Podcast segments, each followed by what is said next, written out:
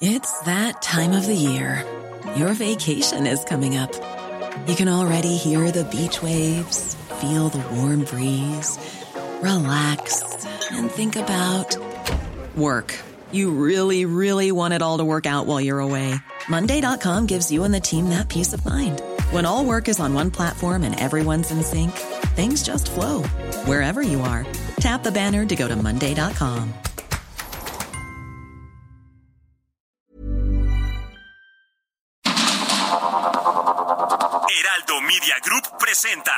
Sergio Sarmiento y Lupita Juárez. Información veraz y oportuna con un toque personal y humano. Por el Heraldo Radio, donde la H suena y ahora también se escucha.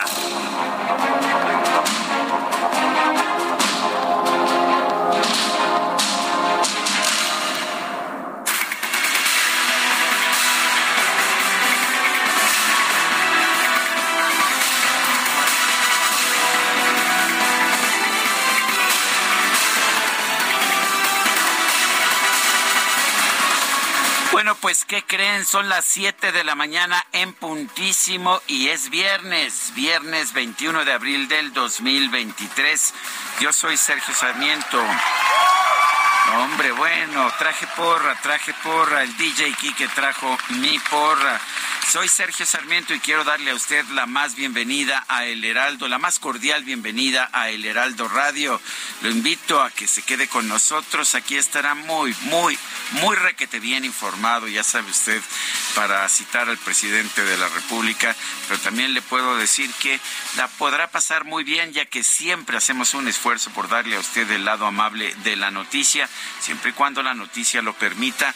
Aunque yo no sé por qué Lupita Juárez, pero como que la noticia lo permite con más facilidad los viernes, ¿no? Así parece, Sergio, es lo que se percibe. y qué felicidad, ¿no? Que ya es viernes, esa porra. Fíjate, no llega los lunes, ¿eh? No, no, para nada. La porra está cansada no. los lunes. A no ver. se aparece. ujú. Pero ¿qué tal hoy? ¿Qué tal hoy? Todo mundo muy animado. Y nosotros también, mi querido Sergio, para llevarles a los amigos del auditorio la información más importante, lo que es noticia esta mañana. Y hay un montón de cosas que compartir. Bueno, gracias Lupita. Estamos teniendo algunos problemas con, con tu voz. Quiero recordarle que Lupita Juárez está transmitiendo en remoto desde la hermana República de, de Guajimalpa, sí, claro, la hermana República de Guajimalpa, debido a que ha tenido, un malestar ahí en la garganta y la queremos cuidar. Nos dicen que, pues que se escuchaba bien hace un rato. Vamos a tratar de mejorar esta calidad del sonido de Lupita Juárez. La verdad es que lo deberíamos poder hacer rápidamente. Por lo pronto, vámonos a un resumen de la información más importante de este viernes 21 de abril del 2023.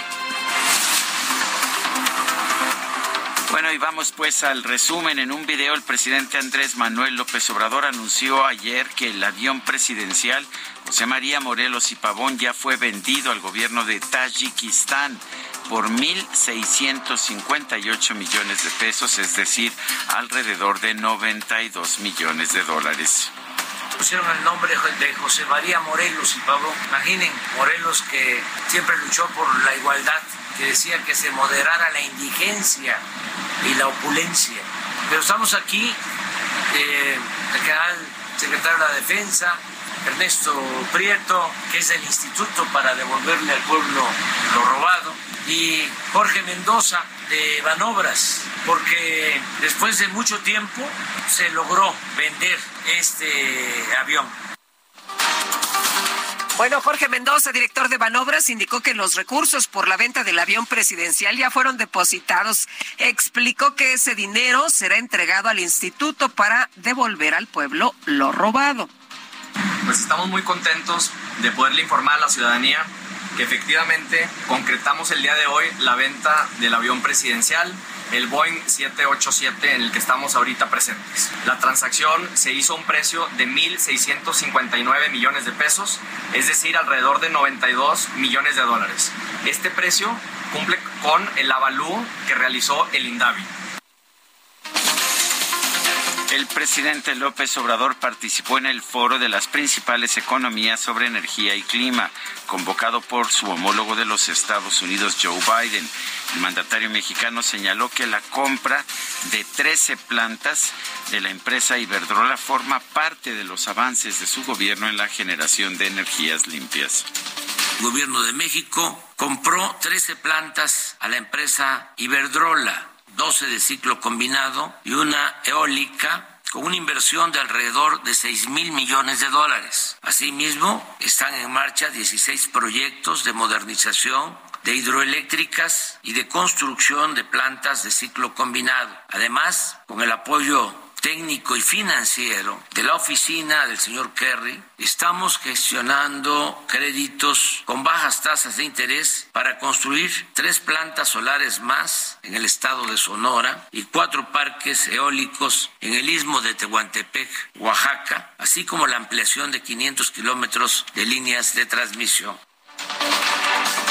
A través de Twitter, el presidente López Obrador dio a conocer que este jueves recibió en Palacio Nacional a los familiares del fundador de Wikileaks, Julian Assange, a quien calificó como un preso político.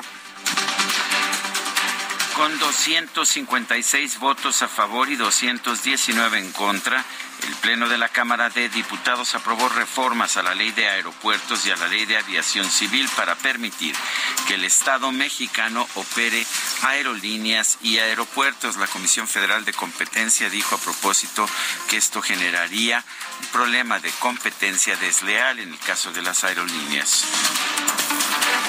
El Pleno de San Lázaro también aprobó en Fast Track una reforma a la ley minera con modificaciones a la propuesta presentada por el presidente López Obrador.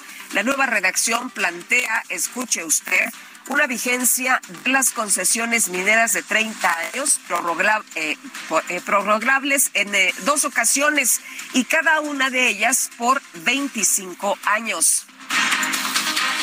Las bancadas de oposición en la Cámara de Diputados se reunieron para escuchar un mensaje en video del presidente de Ucrania, Volodymyr Zelensky, en el que llama a los legisladores mexicanos a seguir defendiendo los principios y las convenciones en las que se basan el orden y la estabilidad del mundo.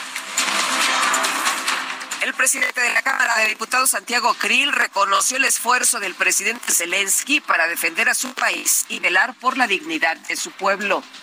Señor presidente de Ucrania, Volodymyr Zelensky, señoras y señores presentes, diputadas y diputados. Como presidente de la Cámara de Diputados de México, le doy la más cordial bienvenida al presidente Zelensky. Reconocemos en usted la lucha que ha dado durante todo este tiempo en defensa de su patria y de la dignidad de su pueblo. Lo ha hecho con valentía y con un compromiso inquebrantable, teniendo como guía los valores que sostienen al mundo libre.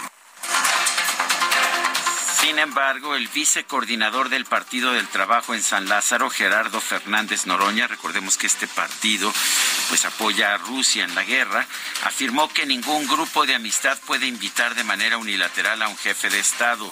Exigió la destitución del presidente de la mesa directiva, Santiago Krill, por haber permitido esta presentación del presidente de Ucrania. Es un hecho gravísimo el que el diputado Santiago Krill ha hecho el día de hoy, reiterando en una actitud facciosa, en una actitud irresponsable, en una actitud incorrecta, termino, y por lo tanto yo quiero solicitar al Pleno que se promueva la destitución del diputado Santiago Krill de la presidencia de la Cámara de Diputados por su actuación absolutamente facciosa e irresponsable. Los diputados del PAN y Movimiento Ciudadano señalaron que la reunión para escuchar el mensaje del presidente ucraniano se apegó a la postura oficial del gobierno de México. El presidente de la mesa directiva, Santiago Krill, indicó que a él le corresponde dirigir las relaciones de diplomacia parlamentaria. La oficina del Alto Comisionado de las Naciones Unidas para los Derechos Humanos en México llamó al Senado a designar a los comisionados faltantes en el INAI antes de que termine el actual periodo ordinario de sesiones.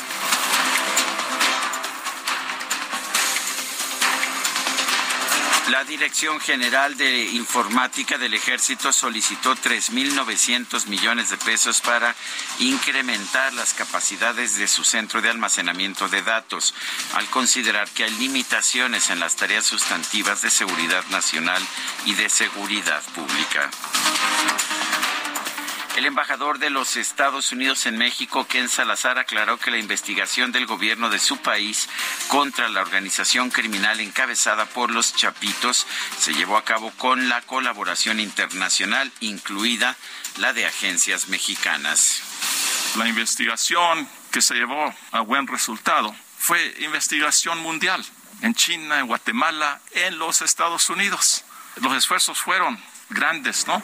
Y eso lo hicimos en los Estados Unidos, lo hicimos en otros lugares por las operaciones que hacemos nosotros y operaciones también que trabajamos con el gobierno de México. No voy a detallar eh, las operaciones, pero siguen, porque estas organizaciones criminales operan por el mundo, operan en los Estados Unidos.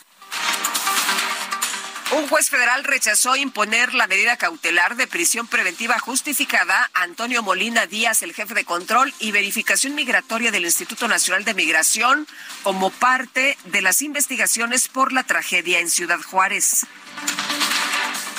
Las autoridades de Ciudad Juárez, Chihuahua, clausuraron un hotel abandonado que había sido invadido por alrededor de 150 migrantes indocumentados ante el riesgo de que se registre un incendio en ese lugar. Y la Fiscalía General de la Ciudad de México informó que en Estados Unidos fue detenido el exdelegado de Benito Juárez, Cristian von Roerich, quien enfrenta cargos por asociación delictuosa. Destacó que un grupo de elementos de la dependencia viajó a Reynosa, Tamaulipas, para recibirlo en extradición. Este jueves se registró un ataque armado en una plaza comercial de la alcaldía Miguel Hidalgo con un saldo de una persona muerta. La Fiscalía Capitalina identificó a la víctima como Julio César Soto Mesa o César Mesa Soto, presunto integrante del cártel de los Arellano Félix. El Servicio Sismológico Nacional confirmó que este jueves se registró un microsismo de magnitud 2.6 con epicentro en la alcaldía de Coyoacán, el cual fue percibido también por habitantes Benito Juárez y Álvaro Obregón. Ayer se llevó a cabo el primer debate entre las candidatas al gobierno del Estado de México. La banderada de la alianza PRI-PAN-PRD, Alejandra del Moral, recordó las acusaciones contra su adversaria de Morena, Delfina Gómez, por el cobro de un diezmo a los trabajadores del gobierno municipal de Texcoco al uso de los recursos públicos tendrá que responder por ello. Yo no voy a proteger a nadie. Tengo 39 años y en 20 años de carrera en el servicio público jamás, nunca he sido sancionada en mi desempeño como servidora pública. En cambio, tú, Delfina, en 10 años has sido señalada en todas tus responsabilidades, primero como presidenta municipal de Texcoco y después como secretaria de Educación Pública. Delfina, no hay peor acto de corrupción que robarle su dinero a los trabajadores. Y eso es lo que tú hiciste. Por su parte, la ex titular de la SEP, Delfina Gómez, negó que haya sanciones en su contra por corrupción. Aseguró que Alejandra del Moral difunde calumnias porque está desesperada. Y la candidata del PRI, pues se ha pasado todo el debate atacando, calumniando. ¿Y saben qué? Pues la entiendo. Entiendo su desesperación, está 20 puntos abajo en todas las encuestas, o se han utilizado de su pobreza para ahora sí que engañarlos y han sido utilizados, esa es la palabra. El presidente de Colombia, Gustavo Petro, propuso a su homólogo de los Estados Unidos, Joe Biden, levantar las sanciones contra Venezuela si ese país cumple con una agenda electoral durante sus próximos comicios presidenciales. El ministro de Asuntos Exteriores de Rusia, Sergei Lavrov, realizó este jueves una visita a Cuba. Agradeció al gobierno de la isla su plena comprensión del conflicto en Ucrania. Bueno, la red social Twitter comenzó ayer el retiro de las marcas azules de verificación de cerca de 300 mil cuentas en su plataforma. El objetivo es poner en marcha su plan de cobro mensual. En información de los deportes, la Roma obtuvo su pase a las semifinales de la UEFA Europa League al derrotar por marcador global de 4 a 2 al Feyenoord de Países Bajos, que contó con el mexicano Santiago Jiménez. Los gobiernos de México y Estados Unidos preparan la presentación de una candidatura conjunta para albergar el Mundial de Fútbol Femenil de 2027.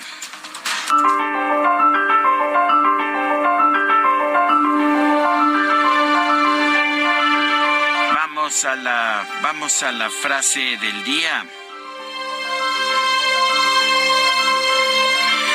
La transparencia es para aquellos que desempeñan responsabilidades públicas y ejercen el poder. La privacidad es para todos los demás. Glenn Greenwald.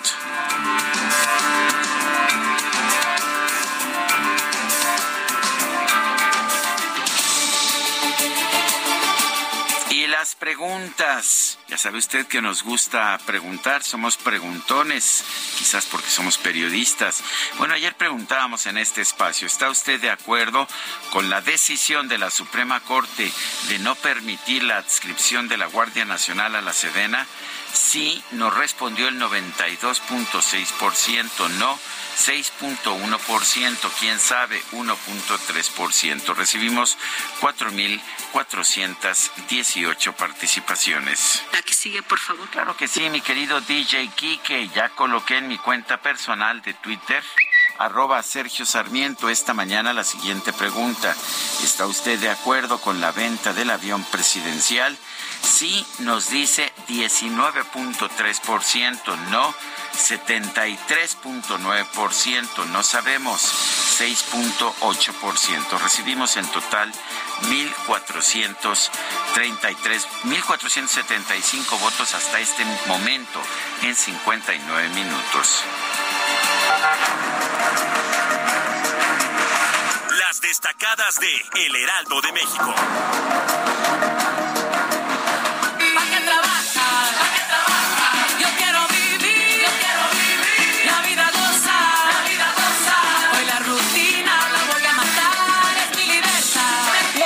Todo el mundo quiere gozar, es por que supuesto. es viernes. Itzel González, ¿cómo te va? Buenos días. Muy buenos días, Lupita Sergio, queridos destacalovers. Andamos vibrando bajo este viernes 21 de abril, así que por lo menos con música, con música nos vamos a animar. Ya decía la doctora, la doctora Julia Palacios, académica investigadora del Departamento de Comunicación de la Universidad Iberoamericana. Y buena amiga. Y buena amiga de este programa, que Mercurio estará en movimiento retrógrado desde hoy No, y hasta el Mercurio 14 retrógrado, no. De mayo, así es. Entonces, hay que motivarnos, hay que, híjole, hay que echarle ganas porque Pila.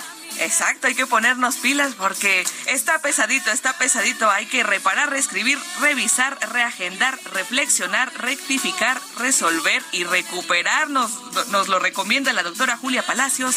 Así que mucho ánimo en este, híjole, es casi que un mes, casi un mes de Mercurio retrógrado. Así que echarle ganas con toda la actitud.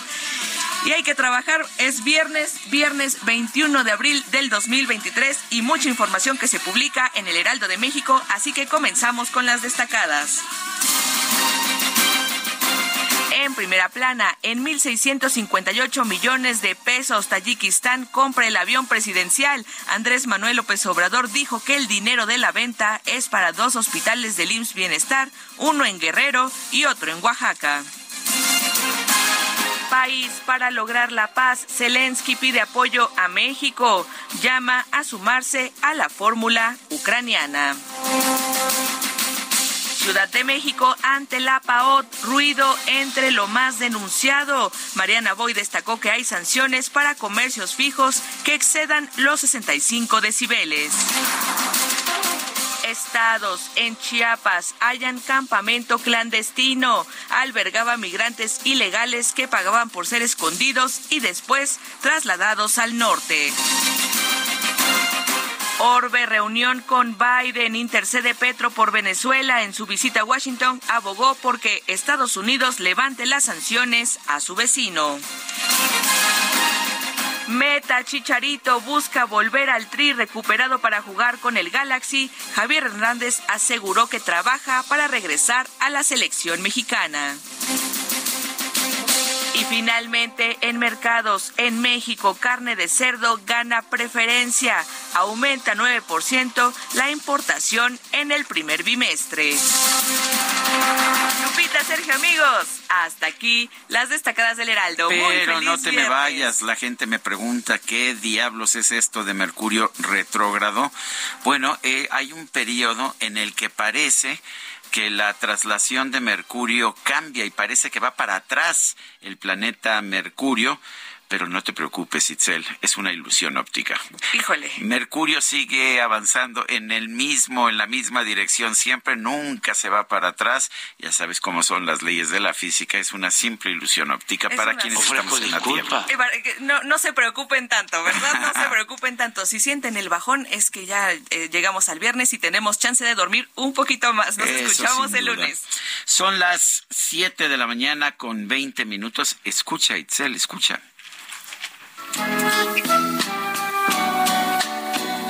No ganas al intentar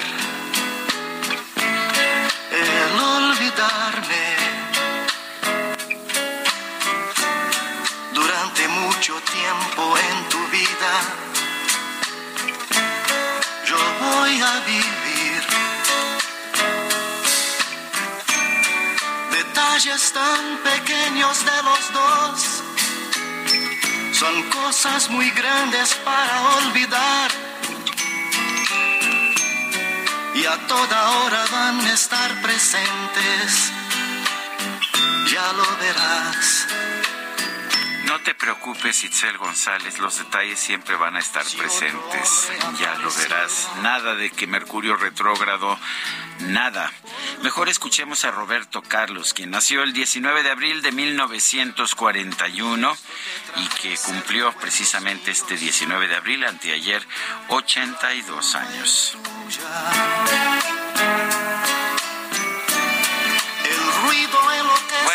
Pues tenemos que trabajar, ¿no? Tenemos que trabajar, Lupita. A eso venimos, dice la, a eso venimos, dice la productora, que, que, qué onda, que los detalles los dejamos más para el ratito.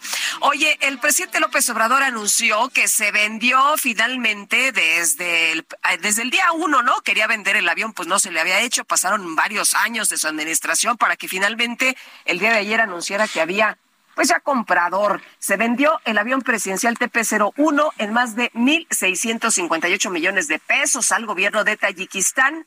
Y Noemí Gutiérrez nos tiene todos los detalles. Hola, Noemí. Sergio Lupita, muy buenos días.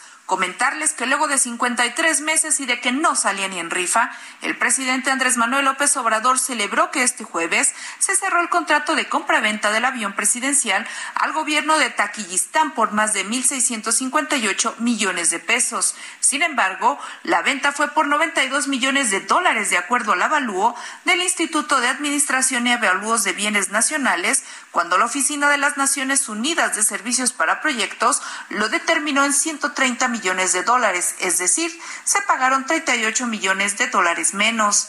Y para informar de la venta, López Obrador grabó un video desde la lujosa aeronave que se compró en más de 3 mil millones de pesos en el sexenio de Felipe Calderón, pero que usó Enrique Peña Nieto. Estamos contentos, estamos como los nuevos ricos que compran un yate o un avión como este y son felices el día que lo estrenan y el día que lo venden. Con el dinero se van a construir dos hospitales del IMSS Bienestar en Tlapa Guerrero y en Tustepex, Oaxaca. En tanto que Jorge Mendoza, director general de Banobras, explicó que la aeronave se vendió en alrededor de 92 millones de dólares y el gobierno de Tayikistán tiene 10 días para llevarse la aeronave. La transacción está cerrada, ya recibimos los recursos en su totalidad, se encuentran en la cuenta del instituto para devolverle al pueblo lo robado. Esta venta va a generar un ahorro de 332 millones de pesos de intereses que le tenía que pagar el gobierno federal a Banobras. Con este monto ya se liquida el arrendamiento. En sus intentos de venta, el gobierno del presidente López Obrador organizó una rifa e incluso invitó a empresarios a una cena con tamales de chipilín para venderles cachitos de lotería. También se contrató un broker o un intermediario, incluso se le ofreció al presidente de Estados Unidos Joe Biden y hasta se contempló que ofreciera viajes en la nueva aerolínea militar. Nunca lo usamos nosotros, hubiese dado pena utilizar este avión. Ya, nos quitamos este pendiente, que vaya costó encontrar un cliente. Sergio Lupita, la información que les tengo. Hasta aquí mi reporte. Gracias, Noemí. Bueno, pues si era el avión que no tenía ni Obama, yo me pregunto por qué costó tanto trabajo y por qué hubo que darlo con un descuento tan, pues tan importante. Lo evaluaba la ONU en ciento treinta y tantos millones de dólares, lo venden en noventa y dos millones de dólares. Y a propósito, ¿qué ¿qué va a pasar con todos aquellos que compraron los boletos de lotería del avión? fueron engañados, fueron ah, engañados. Se los, van a, devolver el dinero que Claro que no, claro que no, es, ese es el pueblo robado. Ah, bueno. Bueno, son las siete con veinticuatro, vamos a una pausa y regresamos. Yo sé que otro debe estar hablando. ¡Qué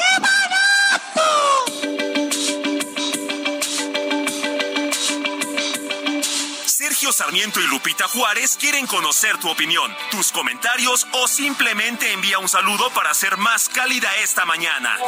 Envía tus mensajes al WhatsApp 55 20 10 96 47.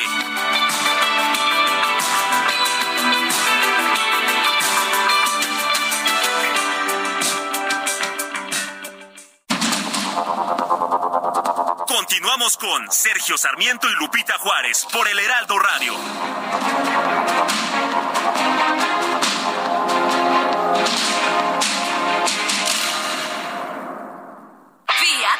Los precios altos. En abril tenemos los enganches más bajos para que estrenes un Fiat Mobi, Fiat Argo o Fiat Pulse. El mejor momento para estrenar con enganches desde 20 mil pesos. Fiat estrena. Con poco te lo llevas. Solo del 20 al 24 de abril. Fiat. CAT 30.6% informativo. Consulta términos y condiciones en fiat.com.mx. Siente el máximo confort de un abrazo a todo tu cuerpo. Te mereces un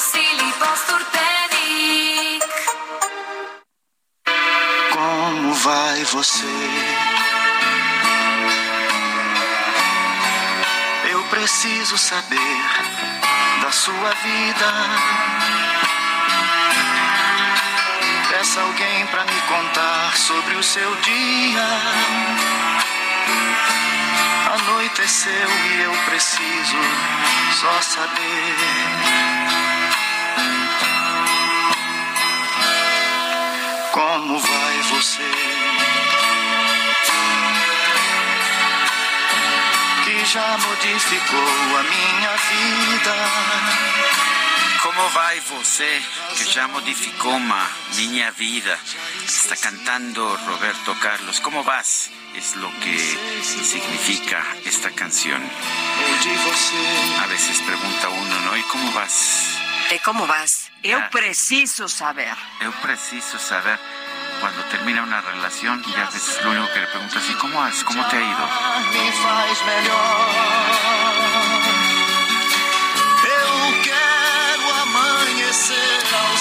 Bueno, pues vámonos, vamos. Qué románticos este viernes, qué bárbaros. No, no, no, bueno, vámonos a trabajar. Eh, Lupita y Sergio, buenos días. Siempre es un placer escucharlos. Los escucho hace muchos años y por favor pongan ese tipo soy yo. Excelente programa. Saludos, es lo que nos dice Mónica Montoya.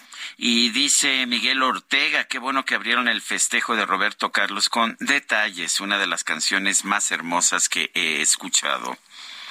Eh, saludando con gran ánimo a Sergio y Lupita, deseando una pronta recuperación. Lupita, muchas gracias. Como siempre, dos de los mejores conductores de la radio en México, cumpliendo a pesar de estar enfermos. Su profesionalismo siempre, siempre demuestra su calidad periodística. Muchas bendiciones desde el Estado de México. Soy el profesor Fernández. Profesor, le mandamos un abrazo grande, gracias. Y sí, ¿verdad? Somos este somos medio testarudos, ya ves que andaba yo andaba yo con la con la cadera rota y pues no dejaba yo de enlazarme, bueno. Eh, sí, hemos sido desconchavadillos ahí, este operados y todo, pero es que bueno. Confiesa, Lupita, te gusta hacer radio, te gusta. Nos gusta, nos gusta, mi querido Sergio, pero vámonos con lo que sigue. Vámonos con lo que sigue. A propuesto, en mayo vamos a hacer gran festejo, ¿verdad? ¿Cuántos años cumplimos en en mayo. Carlita, nuestra productora. No, en junio, en junio. Ah, en junio, en junio. En junio. Cumplimos cuatro años aquí en el Heraldo Radio. Ya llevamos cuatro años en el Heraldo Radio. Sí, rapidísimo. Muy requete bien. Bueno, vamos a otros temas. El presidente de Ucrania, Volodymyr Zelensky, habló este miércoles en la Cámara de Diputados como parte de su campaña para recabar apoyos debido a la invasión desatada por Rusia en su territorio. Tenemos en la línea telefónica Santiago Krill, diputado por el PAN, presidente de la mesa directiva de la Cámara de Diputados. Santiago Krill, pues hubo algunas protestas. Ah, Gerardo Fernández Noroña dijo que no tenías derecho a, o que ningún club de amistad tenía derecho a invitar a, a un jefe de Estado. ¿Qué opinas de eso? Mira, eh, en primer lugar, eh, sí tienen derecho. Eh, y en segundo lugar, el que conduce la diplomacia parlamentaria es el presidente de la Cámara, en este caso soy yo. Eh, el eh, evento fue cuidado. nadie expresó otra cosa de las que se han dicho en Naciones Unidas por parte de nuestro embajador permanente de la fuente, que ha reprobado una y otra vez la invasión de la Federación Rusa sobre Ucrania, ha señalado las violaciones a los derechos humanos, que ha dicho eh, con todas sus letras eh, eh, la condena de lo que ha hecho Rusia en Ucrania e inclusive ha estado opinando favorablemente sobre los asuntos de la Corte Penal Internacional. Entonces, yo hice dos cosas, le di la bienvenida como presidente de la mesa directiva y, por cierto, eh, tengo también facultades para habilitar cualquier otro lugar que no sea eh, la tribuna del Pleno, que esa le corresponde a la Junta de Coordinación Política, eh, el Grupo de Amistad México-Ucrania, me, me pide el espacio y, por supuesto, les abro el Salón Verde, que es un salón donde se lleva a cabo la comisión permanente, que es un salón muy adecuado, es un salón de visitas diplomáticas este, me invitan a presidir el acto, por supuesto que acepto, eh, presido el acto eh, y doy un mensaje de bienvenida al presidente Zelensky, como se debe de hacer en estos casos, y reiteré eh, de distintas formas las opiniones y posiciones de México que ha dado ante Naciones Unidas. Entonces, no pueden reprochar absolutamente nada porque además los ordenamientos parlamentarios le dan al presidente de la Cámara la conducción de la diplomacia parlamentaria. Y eso eh, Santiago, pero, eh, pero pareciera que, que hay dos posiciones, la de la Cámara y la del gobierno del presidente López Obrador frente a esta situación en Ucrania. Mira, parece que hay dos versiones, tienes toda la razón, Lupita, pero tuve yo la oportunidad de leer por varias horas eh, todas las eh, declaraciones y posicionamientos tanto del embajador de la Fuente como del canciller Ebrard que han dicho en la Organización de Naciones Unidas e inclusive en el Consejo de Seguridad. Me di yo a esa tarea para poder hacer el discurso de bienvenida al presidente de Ucrania. no hablé eh, al tanteo, sino se hizo un buen trabajo de investigación, lo hice yo personalmente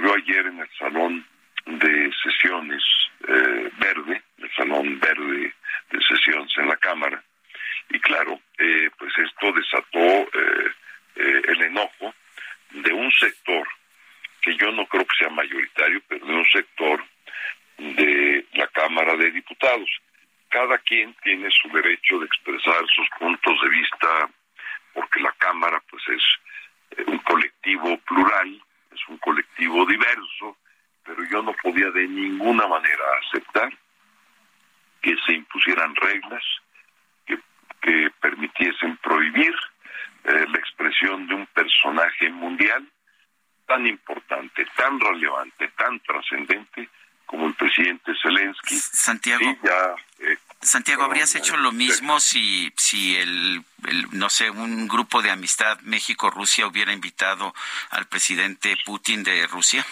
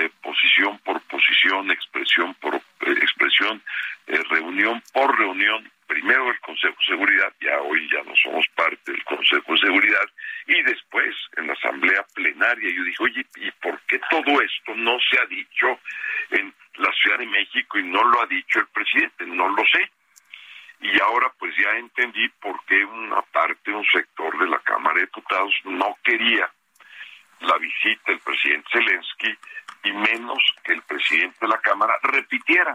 No hice otra cosa que repetir la posición oficial que además fue aplaudida por todos los embajadores y por el propio presidente Zelensky. Si ustedes ven, al final de mi intervención aplaude él mismo la posición que expresé, que no fue otra, la que expresó de la fuente en Naciones Unidas.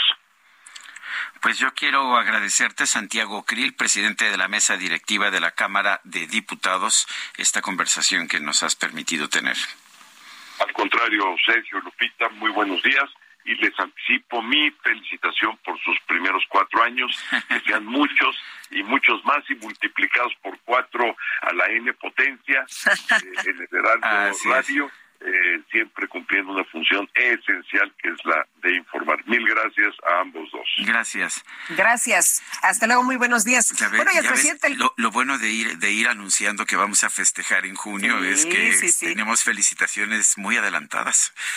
Ay, yo conozco una persona que un mes antes y un mes después todavía sigue festejando, pero lo anuncia, él lo ¿Ah, anuncia. Entonces, eso pues ya te podrás imaginar, hace que lleguen un montón de invitaciones y cosas, eh, regalos y abrazos y bueno, de todo un poco.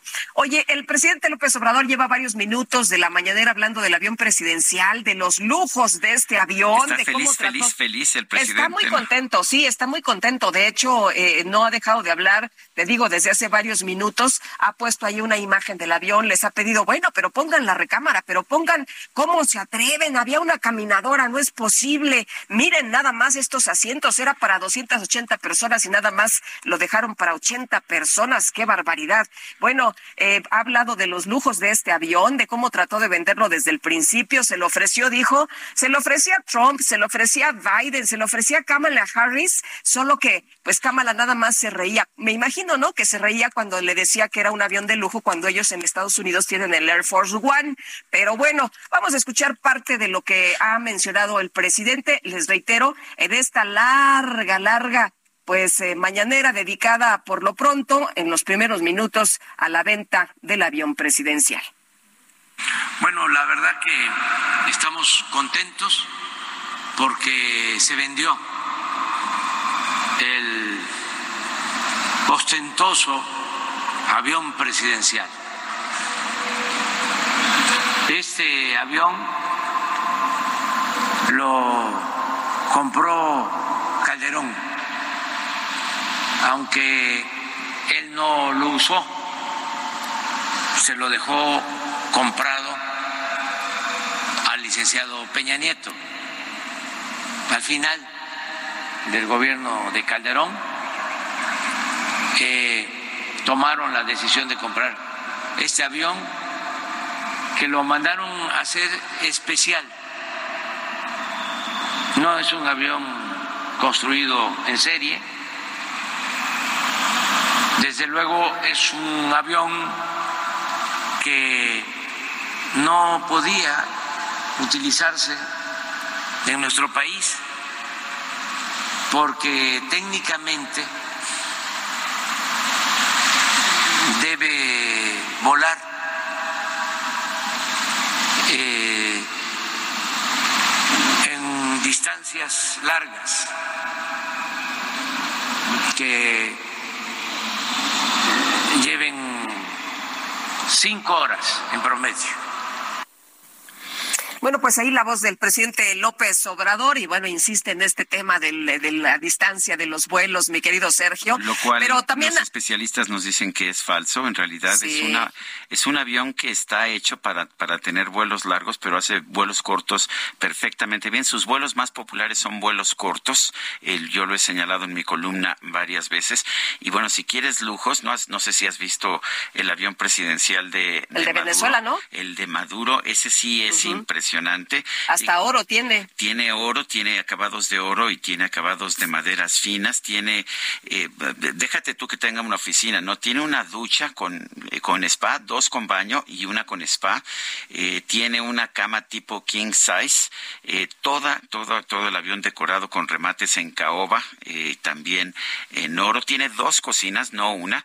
¿Y cuántos asientos decías que tenía el avión de, de Peña Nieto? 80, ¿verdad? 80. Ah, de Maduro tiene 32, pero son asientos de primera, con control de temperatura por asientos, con dos televisores con sistema surround y conexiones para iPhone, ¿eh?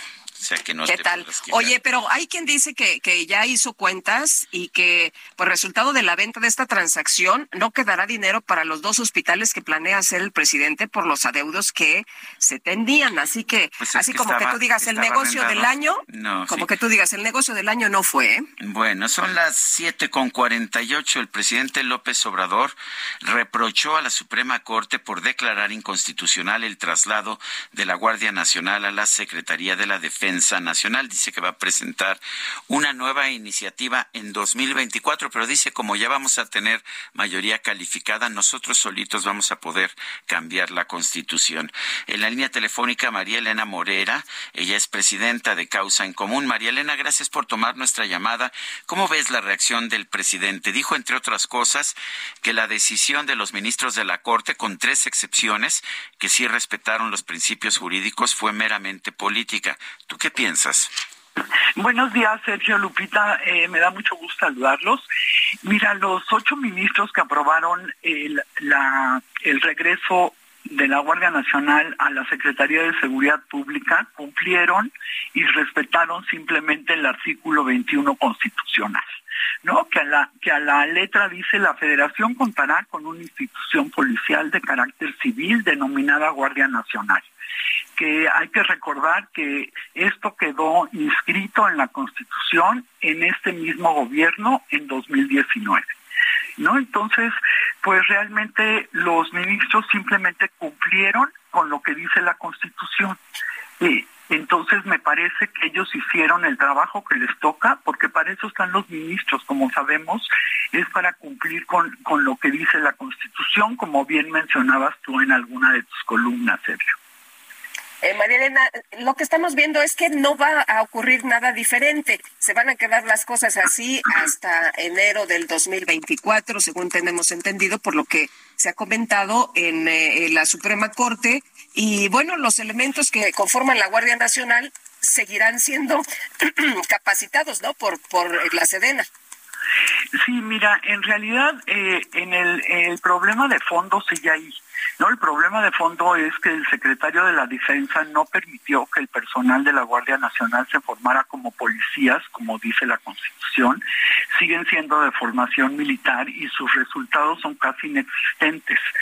Entonces, eh, creo que desde este lado, desde sociedad civil, desde, desde eh, los críticos en México, pues nos toca seriamente pensar cómo lograr el objetivo de tener paz con seguridad y justicia y qué papel deberá cumplir la Guardia Nacional después del 2024, porque queda muy claro que durante el gobierno del presidente, y ya lo, lo dijo él ayer, que seguirá el mismo en general al mando del mando de la Guardia Nacional. Entonces, en realidad en este momento no va a cambiar nada, pero sí es importante, muy importante me parece la declaración de la Corte. Bueno, entonces tú sí piensas que la declaración de la Corte es constitucional, sí, eh, o sea, el artículo 21 de la Constitución, ¿qué es lo que dice? El artículo 21 de la Constitución claramente dice que la federación contará con una institución policial de carácter civil denominada Guardia Nacional. Me parece que está clarísimo el artículo 21. Además está, que, es más viejito, porque el artículo 21 de hecho se modificó y lo aprobó el presidente López Obrador, pero está más viejito el artículo 129, que si no mal recuerdo dice que en tiempos de paz las uh, responsabilidades o las actividades de las Fuerzas Armadas se tendrán que circunscribir estrictamente a la disciplina militar. Eso es lo que yo tengo entendido. Así es, eh, la Corte también eh, reconoció el, el día que lo declaró inconstitucional que en los artículos transitorios de la ley de la Guardia Nacional del 2019 quedó claramente establecido que las Fuerzas Armadas participarían de forma temporal, mientras la Guardia desarrollaba sus capacidades y su estructura, pero no de forma permanente como se como se pretendía hacer con los cambios ilegales que hicieron a la ley en 2022. Eh, María Elena, se, se, argumentaba el otro día ahí en el Senado que se dejaba en la indefensión a los elementos de la Guardia Nacional.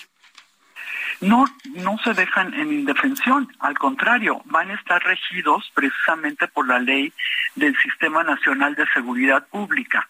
Eh, esto significa que los militares transferidos a la Guardia Nacional no podrán mantener el régimen diferenciado eh, que tenían este, como miembros activos del ejército, y, pero tampoco eh, van a estar van a estar este, sujetos a la jurisdicción militar respecto a los delitos previstos en el Código de Justicia Militar, como por ejemplo que atenten contra la jerarquía y la autoridad.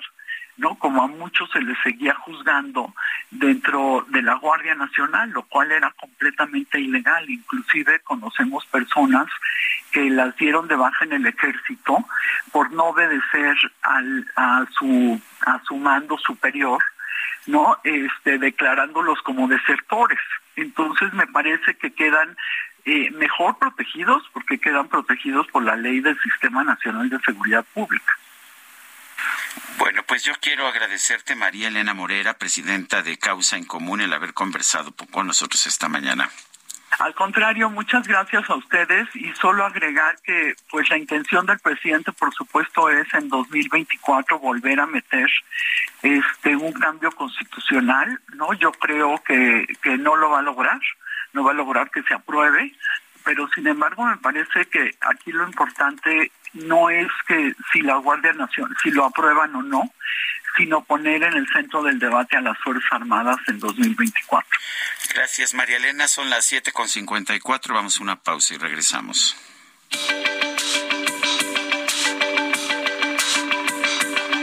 Sergio Sarmiento y Lupita Juárez quieren conocer tu opinión, tus comentarios o simplemente envía un saludo para ser más cálida esta mañana. Envía tus mensajes al WhatsApp 55 20 10 96 47.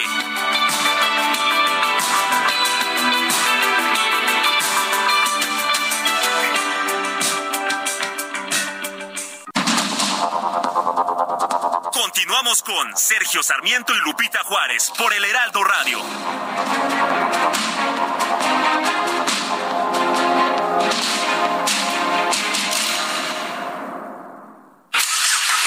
¿Viajas por carretera?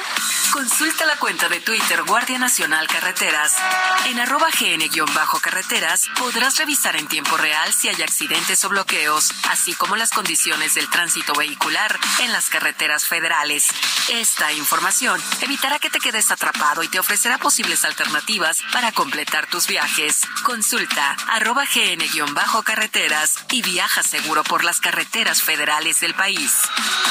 Heraldo Media Quiero ser tu canción desde el principio al fin. Quiero rozarme en tus labios y ser tu carmín. Ser el jabón que te suavice, el baño que te baña.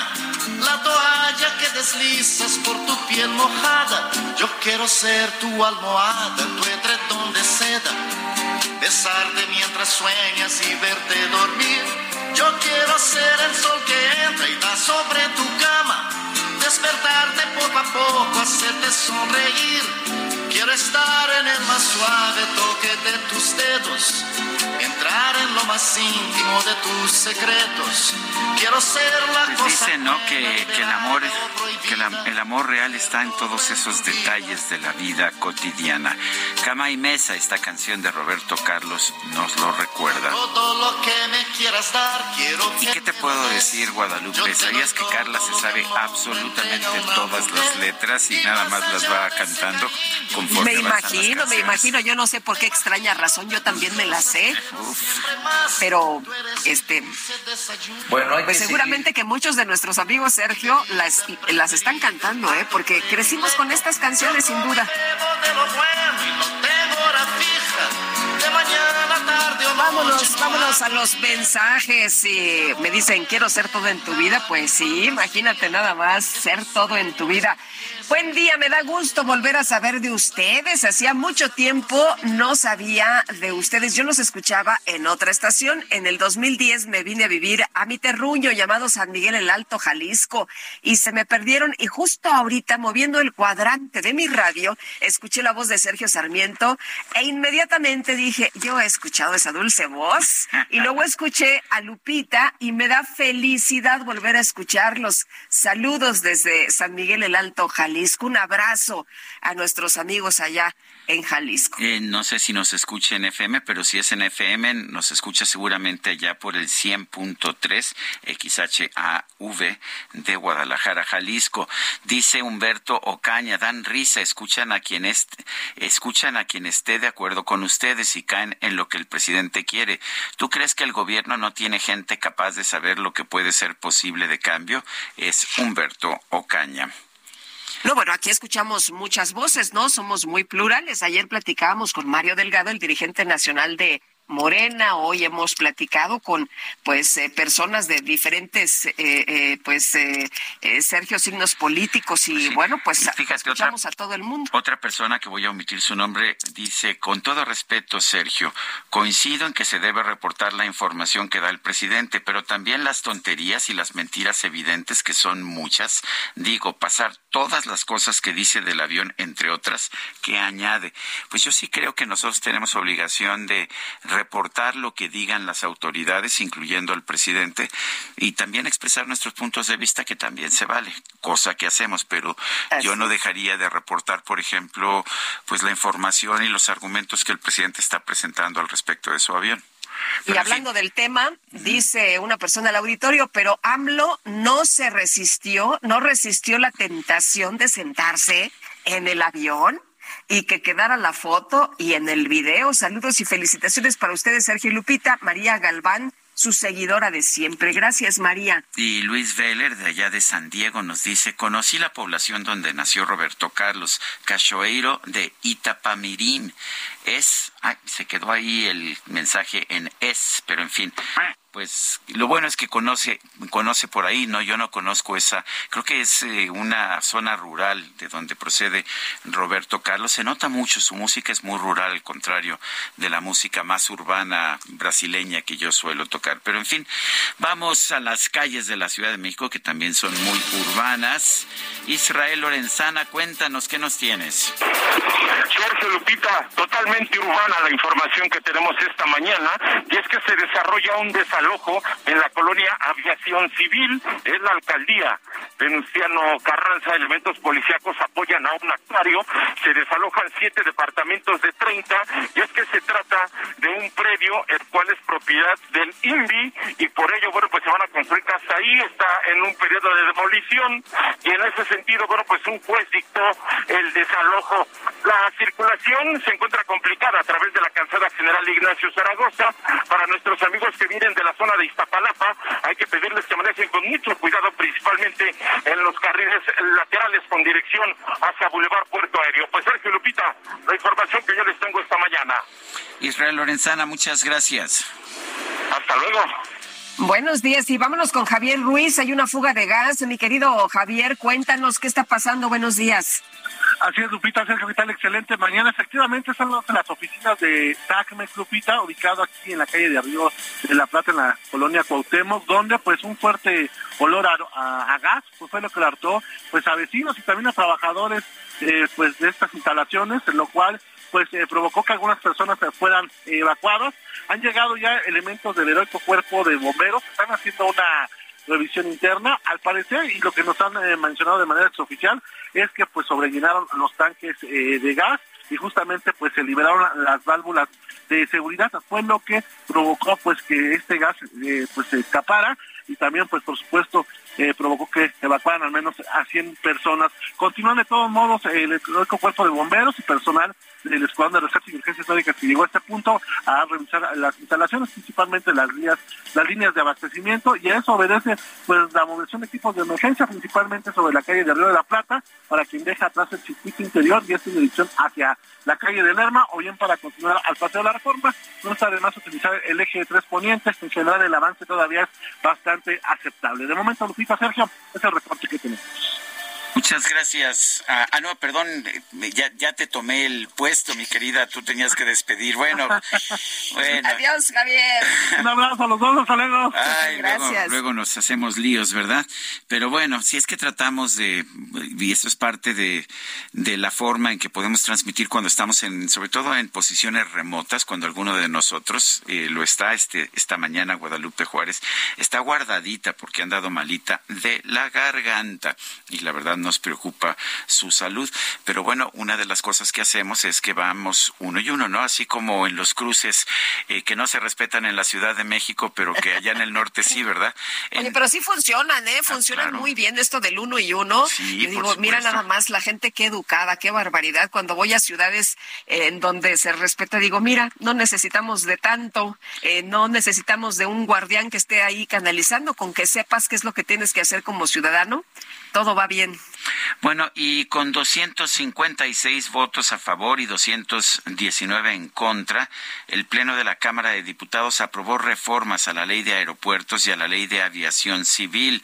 Está permitiendo que el Estado mexicano opere aerolíneas y aeropuertos. Celia Castillo, cuéntanos. Muy buenos días, Sergio Lupita. Los saludo con mucho gusto a ustedes y al auditorio. Así es, el Pleno de la Cámara de Diputados aprobó con 263 votos a favor y 219 en contra la reforma a la Ley de Aviación Civil para permitir la creación de una línea aérea del Estado mexicano, propuesta por el presidente Andrés Manuel López Obrador. Con los votos en contra del PAN, PRI, PRD y Movimiento Ciudadano, el bloque López Obradorista, conformado por Morena, PT y Partido Verde, avalaron el dictamen que reforma el artículo 10 de la Ley de Aviación y que forma parte del dictamen previamente aprobado que reforma también la Ley de Aeropuertos para regresar la aviación mexicana a la categoría 1 en materia de seguridad aérea, desechando el tema de cabotaje que rechazó el sector. Este proyecto fue tornado al Senado de la República para su análisis y eventual ratificación. Con las modificaciones se sientan las bases para que el Estado mexicano pueda crear su propia aerolínea comercial al establecer que el titular de la Secretaría de Comunicaciones y Transportes puede otorgar títulos de asignación a las entidades paraestatales de la Administración Pública Federal para prestar el servicio público de transporte aéreo nacional regular. La vigencia del título de asignación será por tiempo indefinido y solo concluirá cuando se acredite fehacientemente que ya no existe causa de utilidad pública, interés público, interés general, interés social que salvaguardar o bien por razones de seguridad nacional que la justifiquen. La entidad asignataria tendrá las mismas obligaciones que tendrán las personas concesionarias, de acuerdo con esta ley y sus reglamentos, pero no pueden transmitir sus derechos y obligaciones a terceras personas físicas o morales privadas, señala el dictamen. El diputado del PRI, exsecretario de Economía, Ildefonso Guajardo, cuestionó a Morena sobre la propuesta. Acusó que va en contra de los ciudadanos, posicionamiento que secundaron PAN, PRD y Movimiento Ciudadano. Escuchemos parte de lo que comentó al respecto el diputado priista. ¿Qué parte no entiende Morena de que no es lo mismo ayudar a los mexicanos con subsidios a los grupos más necesitados que desperdiciar subsidios cuando los servicios aéreos lo utilizan solo el 30% de los mexicanos? ¿Qué parte no entiende Morena que jugar a la tiendita y tirar 17 mil millones de pesos de Segalmex que distribuyó gorgojos y leche podrida y ahora quieren jugar a los avioncitos para seguir perdiendo más dinero. ¿Qué parte no entiende Morena que este país tiene que pensar en los mexicanos y no en los ideales prepotentes de un grupo que no entiende las necesidades del pueblo que representa? En mayo de 2021, la Administración Federal de Aviación de Estados Unidos degradó a México al lugar 2 de la calificación sobre la capacidad para garantizar la seguridad aeronáutica por incumplir con los estándares internacionales. Ese es el reporte que les tengo. Muy buen día. Castillo, gracias.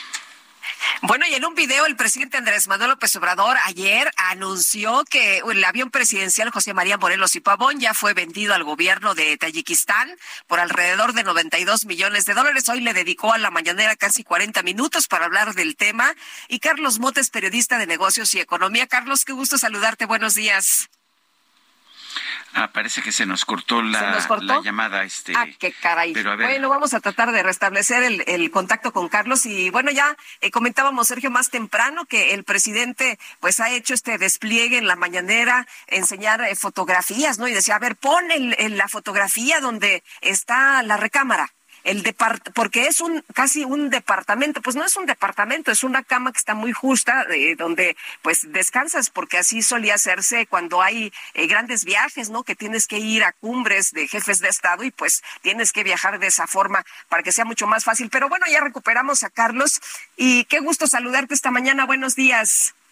¿Cómo están, Sergio Lupita? Muy buenos días. Qué gustazo estar con ustedes, a sus órdenes.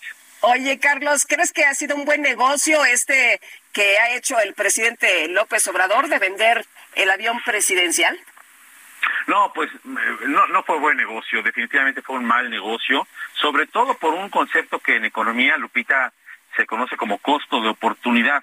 Y es decir, eh, es este costo que se tiene de pues haberlo utilizado, que no se hizo, eh, pues para lo que fue comprado. El presidente López Obrador se encontró con este avión presidencial ya comprado, ya en funcionamiento, y lo que debió ocurrir, pues, eh, es que debió utilizarlo para sus giras de trabajo en México, por supuesto, en el extranjero, y entonces sí, esa depreciación que tuvo el avión durante estos años, pues eh, eh, hubiera tenido por lo menos razón de ser y sentido. No fue buen negocio porque se compró en más de 200 millones de dólares, se vende en aproximadamente 92 millones de dólares, hay una depreciación evidentemente, pero sobre todo, pues no se utilizó para lo que se tenía que utilizar, que era para transportar al jefe del Estado mexicano y, facilitarle eh, la vida. El presidente pues decidió eh, hacer del discurso de la igualdad eh, con el pueblo eh, pues una forma de identificarse con la gente, con sus votantes, con sus electores y ahí encajó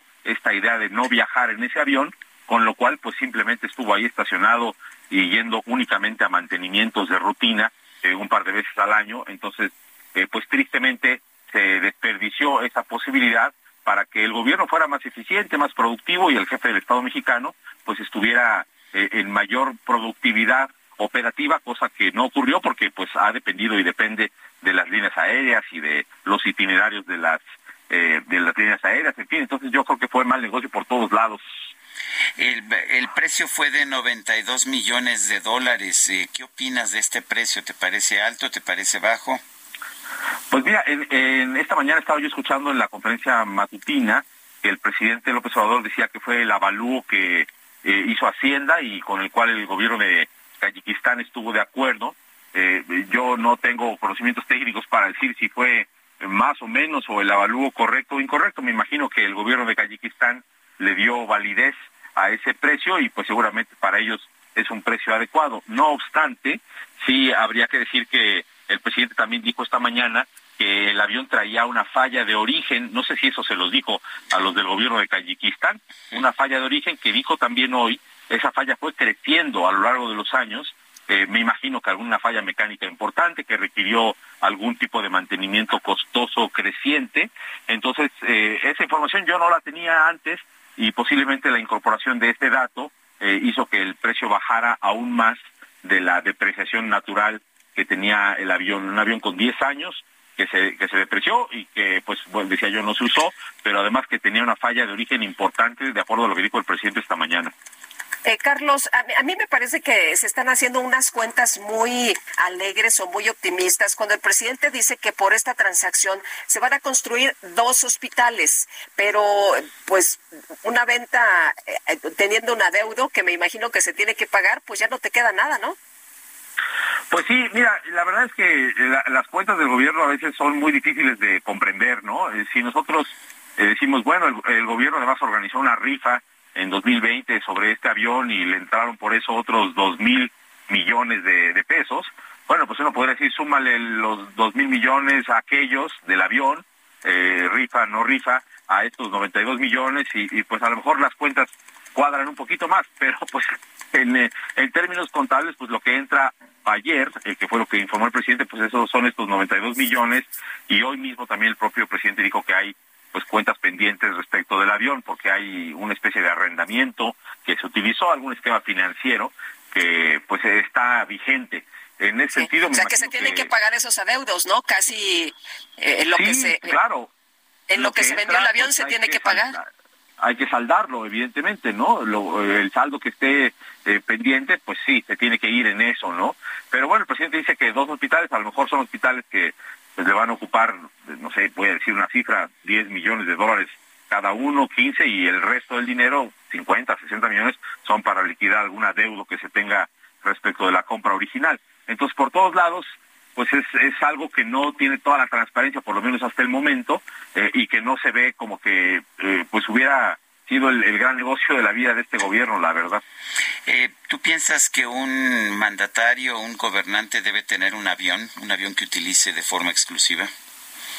Yo creo que sí, definitivamente los jefes de Estado pues son la cúpula de poder de una nación y en ese sentido eh, requieren de un trabajo muy eficiente, muy productivo, de un uso de su tiempo eh, pues muy productivo tal cual y en ese sentido pues es importante que eh, no estén sujetos a pues lo que las líneas aéreas pongan como itinerarios en sus rutas ni que si necesita ir el jefe del Estado a un rincón del país importante, pues esté sujeto a, a, esas líneas aéreas y a traslados en, tierra. Podría llegar fácilmente el jefe del Estado mexicano en un avión directo a un aeropuerto local y atender algún tema que es importante en tal o cual localidad. Eso es lo que vemos en corporaciones grandes, eh, eh, en, países, por supuesto, prácticamente en todos, e incluso en, gobiernos locales, en el caso de gobiernos estatales, en los Estados Unidos, en fin. Entonces yo creo, Sergio, que a tu pregunta, no es un tema de si somos iguales o no, todos debemos ser iguales ante la ley, pero como símbolo, el presidente López Obrador, pues eligió decir, vamos a simbolizar esa igualdad subiéndome yo al avión al que suben todos los demás, pero con eso se pierde una eficiencia, desde mi punto de vista, enorme, porque pues hay una necesidad urgente en diferentes lugares que el jefe del Estado mexicano debió atender y que atendió dependiendo de lo que las líneas aéreas tenían como itinerarios y rutas. Oye, pero le sirve para su discurso de austeridad, ¿no? Bueno, sí, por supuesto, ¿no? A la gente, yo recuerdo en los primeros vuelos comerciales que el presidente López Obrador se subía en este mandato, pues la, gente le aplaudía, ¿no? Como viva este AMLO que se sube a este avión y está conmigo, yo soy igual que él, a lo mejor soy un vendedor de dos, segundo, tercer nivel, pero aquí está el presidente en la fila de adelante eh, y él es austero tanto como yo, no se cree más que yo, no es más fifí que yo, somos iguales. Aunque tiene, tiene mucha suerte el presidente, siempre le toca la, la salida de, emergencia. Sí, lo sube por la escalerita esa, ¿no? Que por donde bajan las maletas que están en exceso, por ahí sube y baja. No, eso sí no sé, pero sí sé que lo, que lo que lo sientan en la salida de emergencia que tiene más espacio. Sí, entiendo, que también llega por, por eh, en un auto directo como a, o muchas veces lo ha hecho, ¿no? A esta escalera eh, que entra directo a la puerta del avión sin tener que O sea que al final no están igual que los demás. Muy bien. Carlos, muchas gracias por platicar con nosotros esta mañana. Muy buenos días. Eh, gracias, es un abrazo a los dos, Sergio Lupita, gracias. Gracias, son las 8 con 21 minutos, vamos con el Químico Guerra. El Químico Guerra, con Sergio Sarmiento y Lupita Juárez. Químico, ¿cómo estás? Buen día, ¿qué nos tienes? Seguimos con el agua, ¿verdad? Seguimos con el agua, Sergio. Eh, 10 cápsulas que dije que para sintetizar todo. Y efectivamente tenemos eh, que enfrentar los mexicanos eh, que la, el agua no es una cuestión que deba manejarse con ideologías, sino con la cabeza y con los datos duros. Si realmente queremos eh, evitar que 10 millones de mexicanos no tengan acceso al agua potable y que sobre todo tengamos eh, pues carencias muy importantes. Ya el susto que se llevó la ciudad de Monterrey nos debería abrir los ojos acerca de lo que viene, en donde tenemos grandes caudales de agua disponibles. No, no es una cuestión de falta de agua, es un error pensar eso. Es una cuestión de desperdicio enorme que hacemos con el agua. Ya comenté que el 72% de todo el agua que se consume en la República Mexicana es en la agricultura, en un riego muy primitivo, deficitario y que provoca pérdidas muy importantes. Es eh, agua rodada, como se le dice en agricultura, que eh, genera una gran cantidad de evaporación, filtraciones demasiado rápidas, en fin, algo que si queremos realmente eh, que México tenga agua, tenemos que cambiar, pero también los subsidios que se están teniendo. Te voy a dar un ejemplo, Sergio, Lupita. La electricidad de los pozos de extracción de agua subterránea para la agricultura no se cobra, es una especie como de dádiva, ¿no? A, los eh, campesinos y a los agricultores. ¿Cuál es el resultado de que no se cobre la electricidad? Las bombas están siempre en muy mal estado, con una gran cantidad de pérdidas, muchas de ellas están ahí arrumbadas porque nunca se han podido reparar, ¿verdad? Porque no hay interés, porque está subsidiado y tú y yo eh, coincidimos, Sergio, que los subsidios tarde o temprano generan eh, tanto eh, abandono como falta de incentivos y de creatividad para mejorar las cosas. En el caso de la agricultura tenemos que cambiar esta óptica, le duela quien le duela, ¿verdad? Pero pues sabemos que eso es un tema político y que mientras los políticos sobrevivan en sus cargos no les importa si tenemos el agua necesaria o no. Tenemos que cambiar también ese concepto de que la industria es la gran depredadora del agua, como comenté con ustedes, con datos duros, el total de la industria industria mexicana consume el 9% del agua nacional y de esta industria, todo lo que tiene que ver con refrescos, cervezas, etcétera, consume el 6% del total del agua nacional. es eh, con lo que quiero cerrar ese comentario, si no hacemos cambios eh, verdaderamente importantes en la percepción de la sociedad respecto al agua, pues por más que se hable y se diga, no vamos a solucionar ese problema, Sergio Lupita. Bueno, pues como siempre, Químico Guerra, muchas gracias. Al contrario, muy buen fin de semana también para ti, Lupita. Gracias, Químico. Buenos días. Son las 8 de la mañana con 24 minutos. Le recuerdo nuestro número de WhatsApp. Mándenos mensajitos de voz o, o, puede ser mensajes de voz o de texto. El número es 55 20 10 96 47. También le recuerdo que nos puede usted seguir en Twitter, arroba Sergio y Lupita. Le recomiendo también la cuenta de Twitter, arroba Heraldo de México. Vamos a una pausa y regresamos. Tantas cosas quiero siempre más. Tú eres mi dulce desayuno, mi pastel perfecto, mi bebida preferida, el plato predilecto. Yo como y bebo de lo bueno y no tengo hora fija. De mañana, tarde o noche no hago dieta. Y ese amor que es mi fiesta, es mi alegría. La comida más sabrosa, mi perfume, mi bebida.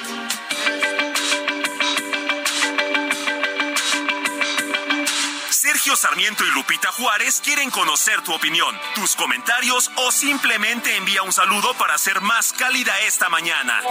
Envía tus mensajes al WhatsApp 55 20 10 96 47.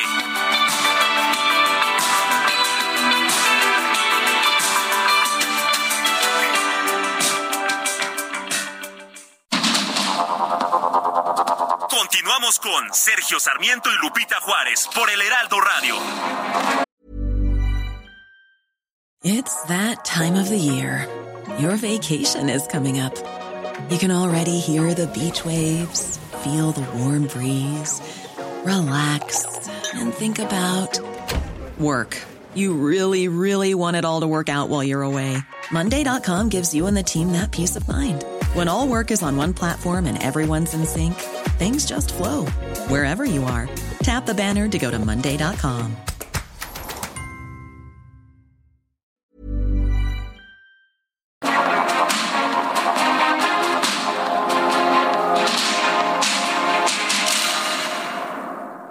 Fiat contra los precios altos. En abril tenemos los enganches más bajos para que estrenes un Fiat Mobi, Fiat Argo o Fiat Pulse. El mejor momento para estrenar con enganches desde 20 mil pesos.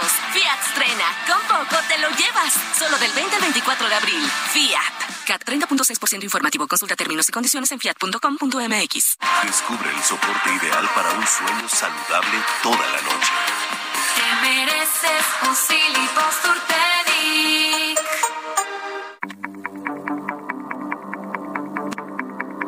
Jaque Mate con Sergio Sarmiento.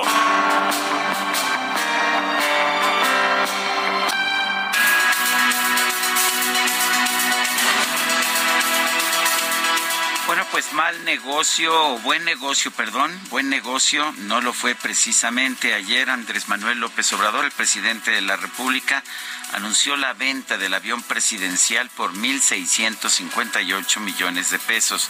Esto es 92.1 millones de dólares. En 2012 se compró por 114.6 millones de dólares, pero se le hicieron adecuaciones, particularmente en sistemas de comunicaciones y de seguridad, lo que se hace con el avión de un mandatario, que subieron el precio total a 218.7 millones de dólares.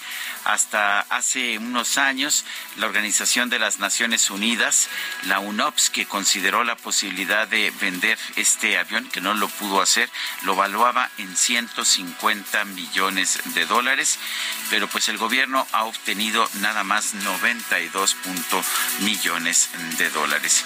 Me imagino que puede haber muchos argumentos acerca de si un presidente de un país como México debe debe o no tener un avión. Y uh, quizás uh, cuando se consideren estos temas, pues yo votaría en contra de que tuviera un avión. Siempre se puede utilizar un avión comercial, pero no en vuelo comercial. Eh, lo que hacen algunos otros mandatarios en el mundo, por ejemplo, el de Chile, es que utiliza pues aviones, aviones comerciales, pero fletados y fletados para que vayan en, ese avión nada más el presidente, los miembros de su equipo, los miembros de la prensa, eh, pero el avión pues sí, sí hace vuelos que, son ah, fletados de manera independiente. Quizás eso sea lo mejor. Pero ya una vez que tienes el avión comprado, lo peor es malbaratarlo como ha hecho el presidente de la República. Perder esta cantidad, por lo menos 126.6 millones de dólares en el avión, me parece absurdo. Pero además el presidente parece tener ideas muy extrañas. Dice que el avión está hecho solamente para volar vuelos de más de cinco horas. Eso es falso. Los vuelos más populares del 787 de Boeing son vuelos cortos, precisamente en, ah, en Japón, en China y en Vietnam y son, y son vuelos realmente muy cortos, vuelos de menos de una hora, son los que más hace este Boeing 787, que es uno de los aviones más, uh, más económicos que puede haber. Sí puede tener un rango eh, que tendría un avión de cuatro motores, pero solamente tiene dos motores y muy eficientes. Me parece que el presidente cometió un error, creo que debió haber utilizado el avión, pero para, para él el avión ha sido simple y sencillamente un instrumento de propaganda. Lo fue en la campaña del 2018 cuando hablaba del avión que no tiene ni Obama por supuesto era muy inferior a los dos aviones de la presidencia de los Estados Unidos, pero ahora lo está utilizando también después de que lo usó como propaganda cuando lo rifó, cuando lo vendió de mil otras formas y finalmente ahora que ha logrado quien se lo compre a un precio de ganga de 92 millones de dólares. Yo soy Sergio Sarmiento y lo invito, lo invito a reflexionar.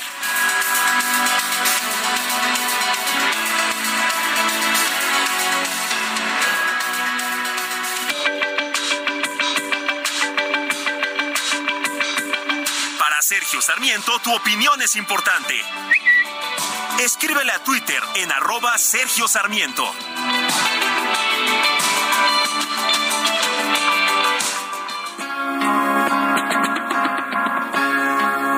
este amor que tú me has dado, amor que no esperaba, es aquel que yo soñé. Creciendo como el fuego, la verdad es que a tu lado es hermoso dar amor. Y es que tú amada amante, das la vida en un instante sin pedir ningún favor.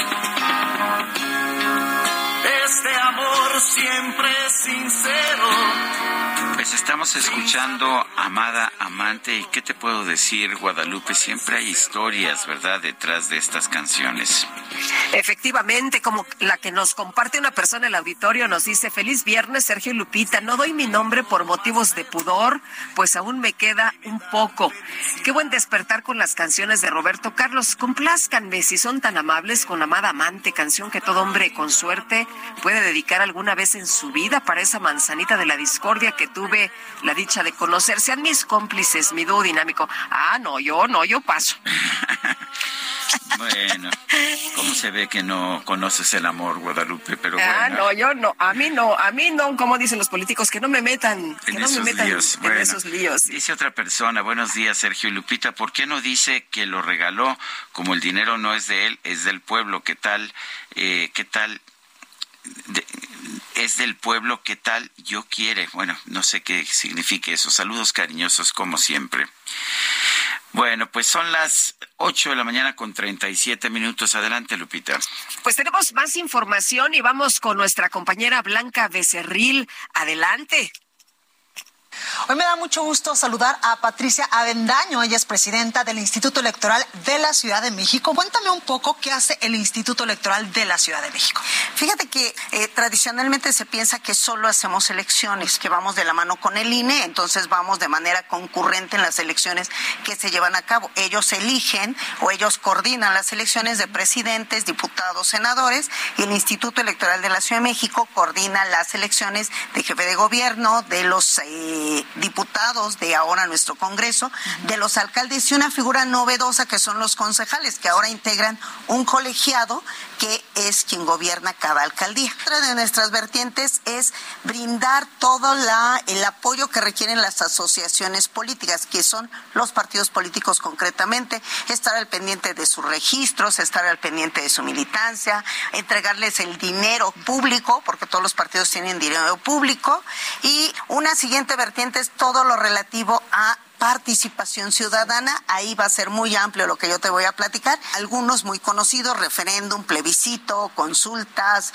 Ahora está de moda la revocación de mandato que se está impulsando y hay dos ejercicios que nosotros hemos tradicionalmente hecho, que es presupuesto participativo y otro que tiene que ver con la elección de nuestros representantes vecinales. Uno pensaría que solamente se dedican a organizar elecciones, a contar votos, pero no, va mucho más allá el Instituto Electoral de la Ciudad de México de las cosas que hace. Incluso tú decías hace unos momentitos, esos instrumentos de participación ciudadana donde pues ya es un emblema que en la capital del país, el famoso Enchula tu colonia. Así es, efectivamente, precisamente en estos momentos el Instituto Electoral de la Ciudad de México está llevando a cabo tres ejercicios. ¿Por qué tres ejercicios? Porque el presupuesto participativo, este ejercicio de proponer y que la ciudadanía vote para un proyecto que me beneficie su colonia, nosotros como instituto no podemos empalmar, así está determinado en la ley, no podemos empalmar dos ejercicios de presupuesto participativo, por lo que este año hacemos el ejercicio de 2023 y también el ejercicio de 2024.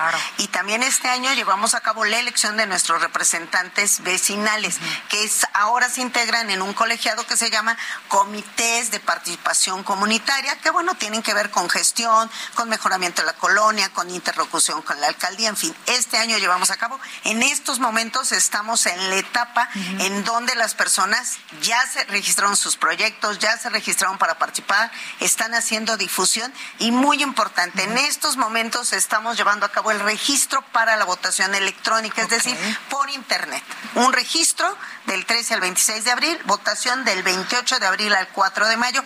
¿Por qué? Porque es una votación como la que se aplica en el extranjero, previamente para cerciorarnos que nadie que votó vía electrónica vote de manera presencial. Estamos ya preparándonos para la, eh, pues la elección, una de las más grandes de la historia, en el 2024. ¿Qué está haciendo el Instituto claro, en Pues mira, lo que nosotros siempre hemos ofrecido, nos hemos esforzado a lo largo de 24 años de ofrecerle certeza, legalidad, calidad. A veces la gente piensa que el tema de la calidad está reñido o que solo es aplicable a las empresas privadas. No, nosotros tenemos, debo de decirlo, una certificación en una instancia internacional. Somos el único instituto electoral del país que tiene un reconocimiento, tiene el ISO electoral que reconoce que nuestros procesos están apegados a todos los lineamientos estrictos con estas normas internacionales, con auditores externos que han certificado que lo que hacemos lo hacemos bien y apegados a todas las normas que nos brindan pues certeza y garantía de que quien es electo o lo que se decide corre por estos estándares apegado a la normativa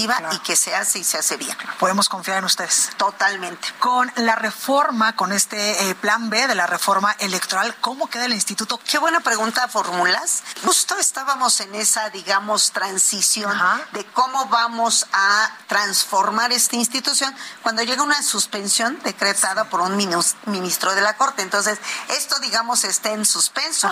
Todavía no sabemos qué va a pasar, pero hay un elemento muy importante. Nuestra propia Constitución Federal señala que las leyes electorales no podrán, no podrán sufrir ninguna modificación 90 días antes del inicio del proceso electoral. Es decir, tres meses antes no se puede reformar ninguna norma que afecte lo electoral. Entonces, si nosotros sacamos cuentas y el proceso electoral empieza en septiembre, pues realmente ya los tiempos están muy recortados.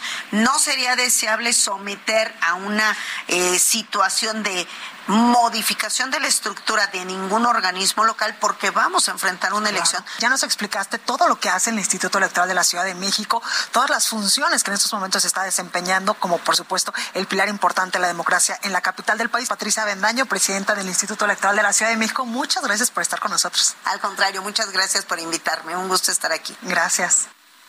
Bueno, pues ahí esta entrevista con Blanca Becerril. Bueno, son las 8 de la mañana con 42 minutos. Un grupo de especialistas en distintas áreas como economía, salud, justicia, educación y medio ambiente, entre otras, se unieron para conformar una institución que se llama la Escuela de Ciudadanos. Esta tiene como objetivo educar, generar conciencia y movilización social a través de un nuevo modelo. Y bueno, participa en este proyecto Juan Pablo Castañón, expresidente de la Confederación Patronal de la República Mexicana. Tengo conmigo pues una, una agenda, un, pues más que agenda, es como un, eh, es un proyecto de qué tipo de país México debería ser. Se llama México 2030. El subtítulo es una agenda de futuro con visión ciudadana. Juan Pablo Castañón, en primer lugar, gracias por tomar nuestra llamada. Este México 2030, este trabajo parece un programa, un programa político. ¿Es un programa político? ¿Es la Escuela de Ciudadanos un esfuerzo político? Sergio Lupita, muchas gracias por recibirme en su programa. Muy buenos días. Buenos días. Gracias. No, no es un programa político, es una visión de futuro del país que podemos construir hacia el futuro, en, el que tenemos que trabajar, en donde hay que emplearnos desde los ciudadanos y, y, dialogar con los políticos para que tomen decisiones públicas que verdaderamente construyan un México con rostro humano. Es una participación voluntaria de todos los que, es 32 personas que estamos proponiendo esto, y esto es una plataforma digital. Además de un libro impreso físicamente, tenemos el libro digital, pero tenemos una plataforma en donde los ciudadanos nos podemos inscribir, podemos escuchar, podemos ver, leer y podemos participar e ir construyendo esta agenda, enriqueciéndola y buscando tener entre todos juntos, ciudadanos y más ciudadanos, una visión compartida del futuro con rostro humano para los mexicanos. Juan Pablo, nos enfocamos mucho en la discusión del momento, en los temas de coyuntura. Eh, hablamos, eh, pues, eh, divididos los ciudadanos en estos momentos. ¿Por qué sería bueno este libro para el futuro? Porque es muy importante, Lupita, que dejemos de perder el tiempo en viendo hacia el pasado, discutiendo y, y, dividiéndonos por las circunstancias del presente y empecemos a enfocarnos qué sigue para México. Si bien es cierto que somos el fruto las consecuencias de los éxitos y de los errores del pasado, también tenemos que estar conscientes de que lo que vivimos hoy es un piso sobre el cual tenemos que desplantar el México que sigue. Y es por eso que los ciudadanos debemos de participar, debemos de formar ciudadanía, debemos de madurar en la ciudadanía y debemos de participar y exigir políticas públicas que verdaderamente nos lleven a un México próspero, libre, inclusivo, que combata la desigualdad y por eso nos inspiramos en los 17 objetivos. Oh, eh, hola Juan Pablo parece que perdimos a Se nos cortó, ¿verdad? Se perdimos a Juan Pablo Castañón, expresidente de la Confederación Patronal de la República Mexicana. Está presentando este volumen, México 2030, una agenda de futuro con visión ciudadana. Ya nuestro equipo está tratando de restablecer la llamada. Muchas veces hablamos con Juan Pablo Castañón en su función como presidente de la Coparmex. Ahora estamos hablando con él eh, pues en, por su participación en esta escuela de ciudadanos. Eh, Juan Pablo, ya te tenemos nuevamente, te perdimos. Eh, me llamó la atención este decálogo con el que empieza el libro que señalan a ustedes pues que son los principios que los unen. Cuéntanos de estos 10 principios que unen pues a todo el equipo que participó en este volumen. Sí, Sergio, tú, tú, tuvimos que, desarrollar en conjunto un decálogo de valores y principios de tal forma de que eso fuera lo que nos identificara incluso en la diversidad, porque dentro de todo el equipo de, personas, pues cada quien tiene su propio criterio y su propia visión y sus propios eh, eh, eh, convicciones. Y bueno, pues ¿qué nos identifica? Pues nos identifica una visión humanista, donde la persona sea el centro. nos identifica eh, la promoción y defensa de todo tipo de libertades y derechos que tenemos como personas. Nos identifica la convicción de la necesidad de crear oportunidades para todos, para acabar con, con los distintos tipos de desigualdades que excluyen a personas en el proyecto de país, que por cierto, ese es uno de los grandes retos y errores y omisiones que hemos cometido en el pasado y que todos como sociedad tenemos que estar conscientes de ello y tenemos que verdaderamente generar políticas públicas y acciones de inclusión, porque no solamente se trata de plasmar en una ley las buenas intenciones como sociedad, se trata de vivirlas y hacer cumplir la ley para verdaderamente incluir y, respetar la dignidad de todas las personas. En fin, son una serie de principios que nos identifican y que buscamos a través de nuestra posición, buscamos que sean promovidos y respetados. Eh, Juan Pablo, ¿qué nos presenta este libro? ¿Nos presenta información? ¿Nos presenta eh, análisis de los diferentes temas, educación, salud, justicia? Sí, nos presenta una información de cómo estamos, en dónde estamos parados en este momento en el país y cómo podemos resolverlo hacia el futuro. Y entonces cada uno de los artículos en una visión, eh, respondiendo al decálogo en esta visión humanista, cada uno eh, presenta una serie de propuestas específicas, porque Lupita, Sergio, generalmente eh, en este tipo de proyectos se habla con vaguedades como para no comprometerse. No, no, no, no. Aquí nosotros estamos proponiendo específicamente soluciones para que caminemos en torno a los objetivos que podemos eh, lograr en, en, el 2030. Y es por eso que, por ejemplo, Gonzalo Hernández Licona dice, tenemos que buscar que se crezca el pastel y tenemos que que, sea suficiente el crecimiento para que haya más personas que disfruten del mismo pastel, porque cuando el pastel crece poquito, las personas más vulnerables que tienen menos posibilidades no alcanzan ni siquiera a probar una rebanadita del pastel. Y, y, tenemos que buscar que las, como dice Gustavo Merino, está muy bien las políticas públicas de desarrollo social, los apoyos sociales, pero si no le damos enfoque, no vamos a crecer porque no, no, no, llegamos más que a una parte de la población, a un 39% de la población, se está llegando con las ayudas sociales. Necesitamos darle profundidad y enfoque para lograr entonces sí verdaderamente impactar y combatir la pobreza. Y entonces cada uno de ellos presenta específicamente eh, eh, propuestas que nos permitan trazar una línea y llegar a alcanzar los objetivos en algún momento determinado. Tenemos que eliminar la pobreza extrema en México. Tenemos que combatir la pobreza para que verdaderamente haya más personas que tengan servicios de agua potable, de drenaje completamente, que tengan acceso a la calidad alimenticia, que tengan acceso a un trabajo. En fin, cada uno de, los autores está presentando una propuesta en la que podamos encaminarnos a lograr los objetivos. Pablo Castañón, una última pregunta. ¿Dónde se puede conseguir este libro, este volumen? Hay que meterse en la página escuela de ciudadanos eh, y ahí te puedes inscribir y tienes acceso digitalmente a cada uno de los trabajos, a todo el libro completo eh, y, y, poco a poco iremos enriqueciendo con otros autores y en la medida que vas conociendo vas a poder interactuar con cada uno de los autores. Bueno, pues muchas gracias Juan Pablo Castañón. Encantado Sergio Lupita, un gusto de saludarlos y a todo el auditorio. Buen fin de semana. Igualmente, gracias, muy buenos días. Y vámonos rapidito con Elia Castillo, adelante. Muy buenos días, Sergio Lupita. Los saludo nuevamente con mucho gusto a ustedes el auditorio. Así es, con el vaso legislativo de Morena, el Pleno de la Cámara de Diputados aprobó Fast Track con 290 votos a favor, 186 en contra y una abstención.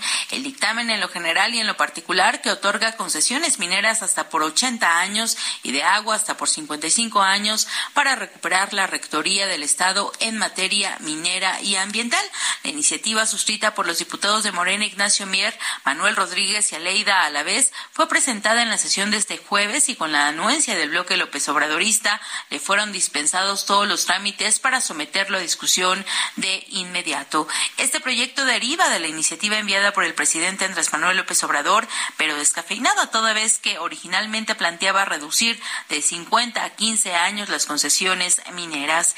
En la ley vigente se establecen justamente 50 años para estas concesiones con un eh, periodo de prórroga hasta por 50 años más, es decir, 100 años para estas concesiones. La nueva propuesta de reforma a la ley minera de aguas nacionales y del equilibrio ecológico y la protección al ambiente y la Ley General para la Prevención y Gestión Integral de los Residuos en materia de concesiones para minería y agua establece que se otorgarán concesiones hasta por 30 años que serán prorrogables hasta por 25 más y luego de ello los concesionarios podrán participar en la siguiente licitación de manera preferente y podrán obtener un permiso por 25 años más. Con esto se reducen 20 años las concesiones mineras. En el caso de las concesiones por el uso de aprovechamiento del agua, establece permisos hasta por 30 años prorrogables a 25 años más. En el inicio de la discusión, legisladores del PAN y MC presentaron mociones suspensivas por separado para frenar la aprobación de la reforma, pero fueron desechadas por la mayoría de Morena y aliados.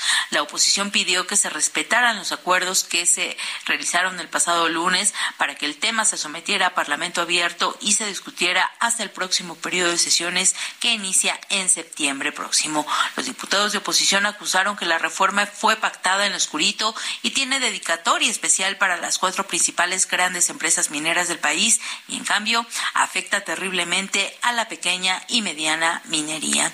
El dictamen también modifica el nombre de la ley eh, minera a ley de minería, elimina el esquema de terreno libre y primer solicitante, modificando el procedimiento para otorgar concesiones mediante concurso público bajo las mejores condiciones económicas para el país y el beneficio para la población, garantizando acciones para preservar y restaurar y mejorar el ambiente, así como prevenir y controlar la contaminación del aire, agua, suelo y subsuelo. Además, adiciona causales de cancelación de las concesiones mineras como la falta de informe sobre posibles daños o riesgos al equilibrio ecológico, no contar con permisos, concesiones o autorizaciones de otras autoridades y con los programas de cierre o de gestión de residuos, entre otros aspectos. Este es el reporte que les tengo. Muy buen día.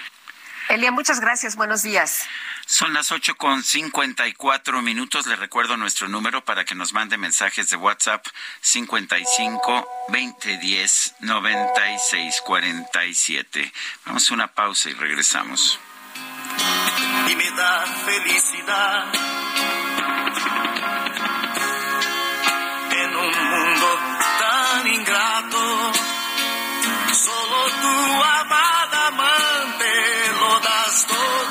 por amor.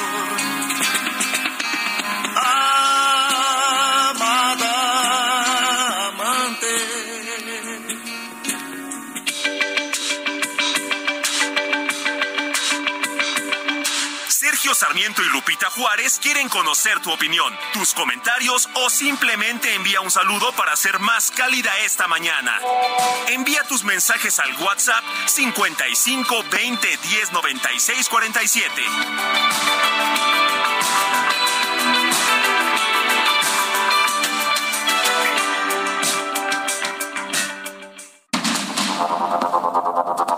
Continuamos con Sergio Sarmiento y Lupita Juárez por el Heraldo Radio.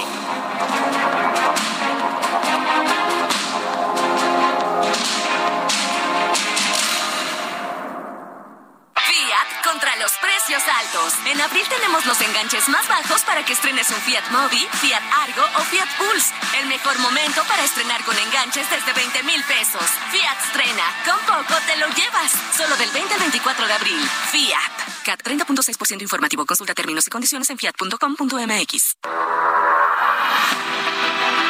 Naciones Unidas conmemoraron el 21 de abril como el Día Mundial de la Creatividad y la Innovación con el objetivo de concienciar del papel que juega la creatividad en el desarrollo humano. El significado de la palabra creatividad está abierto a una amplia interpretación ya que puede abarcar desde la expresión artística hasta la resolución de problemas en un contexto socioeconómico. La economía creativa tampoco tiene una definición única. Es un concepto en evolución que se basa en la interacción entre la creatividad humana, las ideas, la propiedad intelectual, el conocimiento y la tecnología. Esencialmente serían las actividades económicas y del conocimiento en las que se basan las industrias creativas. Este día se invita al mundo a hacer suya la idea de que la innovación es esencial para aprovechar el potencial económico de las naciones. La innovación, la creatividad y el espíritu empresarial de las masas pueden dar un impulso a la consecución de los objetos de desarrollo sostenible, ya que se puede favorecer el crecimiento económico y la creación de empleo, al mismo tiempo que amplía el abanico de oportunidades de todos, incluidas las mujeres y la juventud. Consiéntete con la maestría y calidad milimétrica de nuestros sistemas de descanso. Te mereces un Cuando era un chiquillo, qué alegría. Jugando a la guerra, noche y día. Saltando una verja, verte a ti y así en tus ojos algo nuevo descubrir. Las rosas decían que eras mía y un gato me hacía compañía.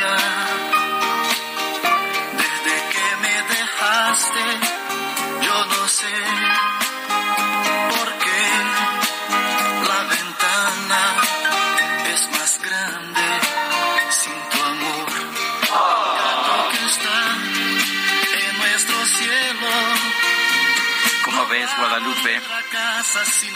Lo, lo, bueno es que veo veo a Carlita y las canta todas, se las sabe todas. Sí, ¿verdad? Sí, bueno. Ay, ay, ay. Sí. Y tú sabes que insistió, ya no había forma, además era viernes, ¿no? Total, dije, pues, ¿qué, ¿Qué, ¿Qué, más podemos hacer? ¿Qué más podemos hacer? Esta se llama Un gato en la oscuridad. Seguimos escuchando a Roberto Carlos. Y pues estas canciones luego traen recuerdos, ¿verdad? pues sí, cómo no, imagínate nada más. Este.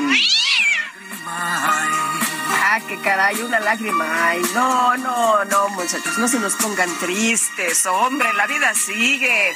Ay, Vámonos. ¿Cuántas veces me tocó ser como gato en la oscuridad a mí? ¿Sí? No me digas. Pues sí, ¿qué te puedo decir, Tengo mi historia, ¿eh? Tengo mi historia. Oye, pues, a ver, este, ¿cuánto tenemos, Carlita? No, no, no, no, no, tenemos que trabajar. Tenemos mensajes de Nos das diez minutitos para escuchar este un adelanto informativo. bueno, no. bueno, no, no, no, no, no, no, ya sé que no, porque este Luego pueden escuchar aquí fuertes declaraciones. No, mejor no. Vámonos, soy el señor Héctor de Texcoco, soy agricultor, tenemos riego y la afirmación del señor Químico Guerra es incorrecta porque el subsidio que nos dan es mínimo. En ocasiones ni nos alcanza para pagar el recibo que nos llega. Bueno, dice, dice una persona, eh, voy a omitir su nombre, nos dice, no sé si sepan que hace más de ocho días robaron información de la Conagua. Están pidiendo para devolverla una cantidad muy fuerte en criptomonedas, pero al parecer no se va a dar el rescate. Yo no lo sabía, me puse a investigar y efectivamente hubo un hackeo eh, a la información nacional de la Conagua. Eh, el, no hay mucha información, al parecer las autoridades no quieren que se sepa, pero sí hubo hace unos días un hackeo a la Conagua y pues estaremos al pendiente. La verdad es que no tengo mucha más información que esa. No sabía yo que estuvieran pidiendo un rescate y que este fuera en criptomonedas, pero pues tomamos nota, me parece importante. Bueno, y por otra parte nos dice una persona en el auditorio, buenos días Sergio Lupita, no debe extrañarnos la pérdida de dinero en la venta del avión, ya que está comparada con las pérdidas multimillonarias de Pemex FE y la más reciente de Segalmex resulta mínima. Además, AMLO nunca le ha intentado dilapidar el dinero de nuestros impuestos. Sergio Guzmán. Bueno, pues son, son las nueve de la mañana con seis minutos. Vamos a un resumen de la información. Desde el estado de Veracruz, el presidente López Obrador aseguró estar feliz por la venta del avión presidencial. Reconoció que a su gobierno le preocupaba la depreciación que estaba teniendo la aeronave. Una de las preocupaciones, porque teníamos varias, es de que el avión pues se fue depreciando en la medida de que fue pasando el tiempo. Cada vez, cada día, pues se depreciaba. Y eh, tuvo también una falla de origen en la fabricación, que salió desde el primer avalúo y eso le bajó el precio y fue creciendo también ese desperfecto. Pero bueno, el último avalúo que se realizó fue de 1.658 millones. Y por otro lado, López Obrador señaló que las obras de los dos hospitales que se van a construir con el dinero de la venta del avión presidencial estarán a cargo de los ingenieros de la Sedena. De modo que vamos a empezar a construir pronto los dos hospitales, también ese de 80 camas con especialidades y eh, vamos a inaugurar los dos hospitales antes de septiembre del año próximo, equipados y con médicos y con especialistas y con medicinas suficientes. Y luego de que el presidente dijo que uno de sus errores en política fue recomendar a la senadora Lili Telles, la legisladora hoy panista respondió que el mandatario se acobarda ante la lección de honestidad y dignidad que ella le está dando.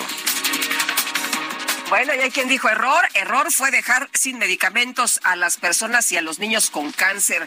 Bueno, por otra parte, el Interpol emitió una ficha roja para ubicar y detener a René Gavira Segreste, ex jefe de la Unidad de Administración y Finanzas de Segalmex, por un presunto desvío de recursos públicos en esa dependencia. El presidente de Chile, Gabriel Boric, presentó un proyecto de política nacional para la explotación del litio, el cual se basa en una alianza con el sector privado para la extracción del mineral. El portavoz del Kremlin, Dmitry Peskov, calificó como muy extrañas las declaraciones de funcionarios ucranianos sobre sospechas de la existencia de un doble del presidente ruso Vladimir Putin que se encarga de los viajes al extranjero y de la recepción de otros líderes. Me vuelvas a llamar, que hasta boté el celular, de lo tóxico que eres, se volvió perjudicial, Bueno, pues en la ciudad de Las Vegas se llevó a cabo la entrega de los Latin American Music Awards 2023. La colombiana Carol G, que estamos escuchando, fue la gran ganadora de la noche con ocho galardones, incluyendo Artista del Año. Bad Bunny ganó el Álbum del Año, mientras que la mejor colabora- colaboración fue Mami de Carol G y Becky G y a pesar del G no están no están emparentadas, ¿eh? no están emparentadas. Por otro lado, el premio a mejor colaboración de regional mexicano fue para Marca MP y Becky G, quien dijo sentirse muy orgullosa de sus raíces mexicanas.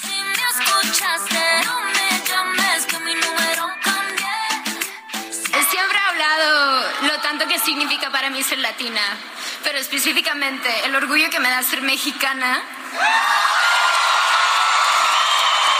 Es otra cosa. Eh, mi sangre mexicana es todo para mí. Eh, es parte del sangre que corre por mis venas. Eh, no cambia la historia de mi apellido, Gómez, que para mí es un orgullo poder llevar en cada escenario, en cada plataforma.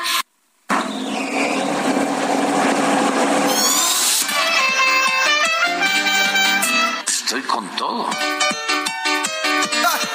Ahora sí, los dueños del swing, para que sepa. La micro deportiva. Pues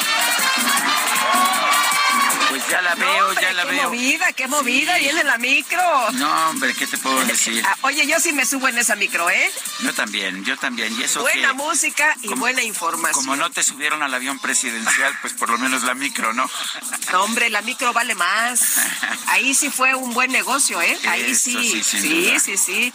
Eh, pusieron ahí los billetes sobre la mesa y todo se negoció de manera muy, muy bien, muy ventajosa para, para Julio Romero y para el DJ Quique.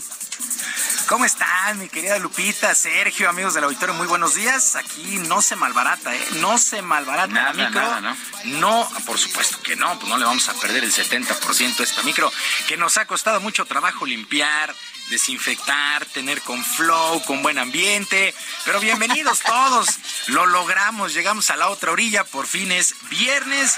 Eso sí, el precio fue un poquito alto, pero ya, ya es viernes. Viernes de pues mover el cuerpo y lo micro, la micro lo sabe. Y aventar lámina informativa, por supuesto, porque el delantero mexicano Santiago Jiménez tuvo una tarde para el olvido en el Olímpico, ya que perdió junto con el Feyenoord cuatro goles por uno ante la Roma en el duelo de vuelta de los cuartos de final de la Europa League. Pero además de la derrota, Jiménez sufrió una expulsión al minuto 119 del tiempo extra por una dura entrada sobre Gianluca Mancini. El marcador global terminó 4 por 2 en favor de los italianos, que ahora se medirán en semifinales al Bayern Leverkusen. En el otro compromiso, justamente de semifinales, se verán las caras el Sevilla ante la Juventus. Este torneo que también está hecho para el Sevilla, la Europa League. En lo que corresponde al balompié local, arrancó la jornada 16 y penúltima del torneo de clausura y los Tigres de la U de Nuevo León batallaron de más, pero vencieron 1 por 0 a la Franja del Puebla y mantienen vivas sus posibilidades de meterse a la liguilla por el título. Esta jornada 16 continúa el día de hoy con Mazatlán enfrentando a Monterrey a las 7 de la noche. Recordar que el zaguero Héctor Moreno de Rayados no hizo el viaje después de sufrir un percance vial. Lo tienen en observación. Está bien, pero de todo, de si no continúan las molestias, regresa a los entrenamientos el lunes. Monterrey que busca amarrar el liderato general. Necax estará enfrentando al Atlas a las 7.5 y a las 9.15 Cholos de Tijuana contra los Esmeraldas de León. Para el día de mañana, sábado, a las 5 de la tarde, Pachuca estará enfrentando al San Luis. A las 7 de la noche, las Chivas reciben a Cruz Azul. Y a las 9.10 en el Estadio Azteca, que reporta localidades agotadas, América contra Pumas, el clásico capitalino. Por lo pronto, en el seno de las Águilas, saben de la rivalidad que existe con el cuadro universitario y el atacante Federico Viñas sabe también que el daño que le pueden hacer al conjunto universitario en caso de ganarles. Trataremos de hacer juego, de sacarlo para tres puntos, que es lo que queremos. Y ya tenemos antecedentes, eh, liguilla con ellos, eh, que se hace muy difícil, porque sabemos que es un equipo competitivo. Y bueno, trataremos de hacer nuestro juego, ganar y tratar de no, que no clasifiquen, ¿verdad?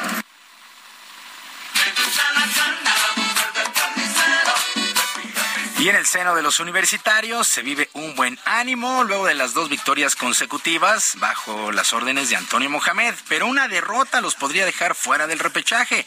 El atajante César, el famoso chino Huerta, es uno de los más enrachados y espera hacer gol este sábado en el Azteca. Yo creo que lo único que, ha cambiado es que se me ha abierto el arco. Yo creo eso eso me da un poquito más de confianza porque los otros partidos tenía esa sensación de que hacía, hacía la jugada muy bien y me faltaba ese, ese último toque y yo creo que, que ahorita tengo que disfrutar que, que ando fino y, y, en base a los goles yo creo que ahorita estamos pensando en el triunfo independientemente de quién le toque anotar, yo creo que, que esa tiene que ser la mentalidad. Promete ser un buen juego este de Pumas contra América el día de mañana. El domingo a las 12 en el Nemesio 10, Toluca estará recibiendo a Juárez y a las 5 Santos contra Querétaro. Así es que jornada 16 y penúltima de la campaña regular. En otras cosas, actividad en los playoffs en el básquetbol de la NBA. Ayer por la noche, los 76 de Filadelfia se impusieron 102 a 97 a los Nets de Brooklyn y ya tomaron una importantísima ventaja de 3 a 0 en este compromiso que es a ganar 4 de posibles 7 juegos. Por su parte, los Soners de Phoenix 129 a 124 sobre los Clippers de Los Ángeles. Phoenix tiene ventaja de 2 a 1, lo mismo que los Guerreros de Golden State. Bueno, más bien los Kings de Sacramento. Los Kings de Sacramento perdieron 114 a 97 ante los Guerreros de Golden State. A pesar de esta derrota, Sacramento sigue teniendo ventaja de 2 a 1 en esta serie. Así es que continúan de lleno los playoffs allá en el baloncesto en los Estados Unidos. Y debido a la falta de apoyo los Atléticos de Oakland anunciaron que dejarán esta ciudad para emigrar a Las Vegas. Todo esto en el béisbol de las grandes ligas. El presidente del equipo, Dave Caval, reconoció que ya se cuenta con un terreno para construir un nuevo estadio para unos 35 mil aficionados y poder hacer el cambio en el 2027. Uno de los equipos de mayor tradición, los Atléticos de Oakland, pues van a dejar esta ciudad. Nadie va a verlos, no hay patrocinadores, no hay apoyo. Y ha sido siempre uno de los equipos más pobres de toda de todas las ligas mayores de béisbol. ¿Te acuerdas de la famosa película Moneyball? Moneyball, claro, sí, gran por supuesto. película, sí. Ahí sale Ricardo Rincón, es uno de los, eh, el pitcher mexicano, bueno, eh, ex grandes ligas, es uno de los cambios importantes. De ahí empieza la sarometría, de ahí se... La, se la pega verdad es que entiendo que en esas circunstancias, pues a ver, ya, ya los Raiders de Oakland se mudaron a Las Vegas, el que vayan los, los A's Los de Oakland ajá. tiene todo, el- todo el sentido. Sí, sí, la verdad es que, este, pues ahora sí que, ¿qué Le- les yo les pasa? digo los A's porque ya sabes que ya les dicen los sí, los A's. A's. Sí, ¿qué les pasa, no? ¿Qué les pasa a la gente de Oakland? Eh, bueno, los guerreros de Golden State también dejaron Oakland y se fueron a una ciudad ahí pequeña, muy, muy cercana. Bueno, también arrancó la temporada en la Liga Mexicana de Béisbol y el día de ayer los Leones de Yucatán vencieron 8 por 4 a los Bravos de León. Regresaron, regresaron los Leones de Yucatán, los campeones. El juego se fue a 10 entradas, así es que primer triunfo, primer triunfo para los campeones. El día de hoy arrancan el resto de las series. Por lo pronto, esta noche a las 7 en el estadio Alfredo Harpelú se presentan los Diablos Rojos recibiendo a los Tigres de Quintana Roo. Platicamos, platicamos con Otón Díaz, quien es el presidente ejecutivo de la novena Escarlata. Y por cierto, te tiene una invitación, Sergio. Vamos a escuchar esta plática que tuve con Otón Díaz Valenzuela. Con Otón Díaz Valenzuela, presidente ejecutivo de los Diablos Rojos. Otón, pues arranca una, una nueva temporada. Es un reto tanto en lo deportivo como en lo comercial para, para los Diablos retomar pues todavía muchas cosas después de la pandemia, cosas a lo mejor retrasadas. Y en lo deportivo, bueno, pues en busca del, del 17, ¿no? Claro, no, mira, la verdad es que te, soy muy, muy honesto. Nosotros hoy creo que estamos llegando ya a ese pico en donde la gente empieza a conocer la experiencia que, que se vive en el estadio. Nos quedamos el año pasado muy cerca de la Serie del Rey y creo que hemos afinado cada uno de los detalles, tanto en la parte de experiencia como en la parte de atención al aficionado eh, dentro del estadio y pues por supuesto también en todo lo que tiene que ver con la parte deportiva, en donde estamos trabajando fuertemente con el tema de picheo, eh, generando pues todo lo que tiene que ver con la tecnología, con este nuevo pues eh, digamos esquema de estar obteniendo más información de cada una de las posiciones y de cada uno de los movimientos de los jugadores y que con ello nos permita pues tomar mejores decisiones. Eh, también pues bueno en la parte de- del picheo pues tú sabes hicimos el cambio del coach de picheo trajimos a alguien pues muy experimentado con un gran currículum y que ha hecho grandes cosas eh, y nos sentimos muy tranquilos y a gusto con Juan Gabriel Casto en el timón del equipo para podernos llevar a esa misión 17. Eh, Otón, dos cosas más, ya rápido, sabemos que te tienes que ir. La primera, ¿cómo tomaste la decisión que lleva la Liga Mexicana de ahora sí regresar a nueve entradas? Me supongo que en lo comercial y en lo deportivo les beneficia a ustedes, ¿no? Por supuesto, y mira, yo te voy a decir una cosa, era algo necesario porque es otra realidad. La situación fue que el año pasado creo que se cometió una omisión más que un error y es que se tenían los cronómetros, pero como no llegaron a todos los estadios y una serie de cosas, se hizo muy laxo este esquema pues de tratar de acelerar los juegos mediante los umpires. Y ahora que sí se hizo, pues tú te percataste, tuvimos un juego de una hora 55, que la séptima entrada con bateando ambos equipos la terminamos en una hora 15. Entonces, la verdad es que si no se hubiera hecho ese cambio, eh, la afectación que hubiera tenido el béisbol los martes y los miércoles hubiera sido muy grande. Entonces, realmente yo la celebro, estoy muy contento y creo que nos va a permitir seguir creciendo como eh, deporte, como espectáculo, para que la gente siga viniendo. Y la última, ¿qué experiencia va a encontrar la gente que se anime a venir al estadio Alfredo Harp? Pues mira, los que ya han venido ya saben, 13 pantallas, música, la mejor comida, variada, de calidad, o sea, realmente ya el otro día alguien me decía, oye, ¿es tu plaza gourmet? Pues le digo, pues algo así. Entonces es el estadio gourmet porque ya de alguna manera puedes comer prácticamente lo que quieras y vamos a hacer una serie de aspectos eh, muy padres este año que tienen que ver con todas esas cosas que hemos vivido las últimas generaciones y que tienen que ver con las trilogías, que tienen que ver con esos aspectos del cine y de algunas otras actividades que se han convertido en parte de nuestra vida. Y me refiero a Harry Potter, me refiero a Rocky, me refiero a algunos otros, Avengers, todo lo que son superhéroes, y que vamos a ir haciendo días temáticos para que la gente se meta y no solamente la pase bien en lo que ya conoce, sino que les demos nuevas y muy gratas sorpresas. Oye, Sergio Sarmiento no ha venido y quiere animarse. Anímalo a que venga el harp. Mira, él me la debe. Sergio, tú sabes que me la debes. Este, desde aquella vez que tuvimos la entrevista, quedaste de venir, te lo estás perdiendo, de verdad, amigo. Cuando gustes, esta es tu casa. Sabes que Diablos Rojos te abre las puertas y que aquí en el estadio, de verdad, vas a vivir una experiencia incomparable. Si no, que te lo diga Julio y que te lo diga toda la gente que de alguna manera ya conoce el estadio Alfredo Harpelú. Perfecto, muchas gracias Otón y mucha suerte en la próxima temporada. Gracias amigo. Gracias. Con permiso. Pues ahí está. Ya tienes invitación abierta. No son los Diablos Rojos, esos del Toluca que nadie le importan, ¿verdad? Esos son los ¿Qué pasó? Diablos ¿Qué pasó? México. Por cierto, 16 títulos junto con los Naranjeros de Hermosillo. Son los dos equipos con más títulos de cualquier deporte profesional en este, en este país.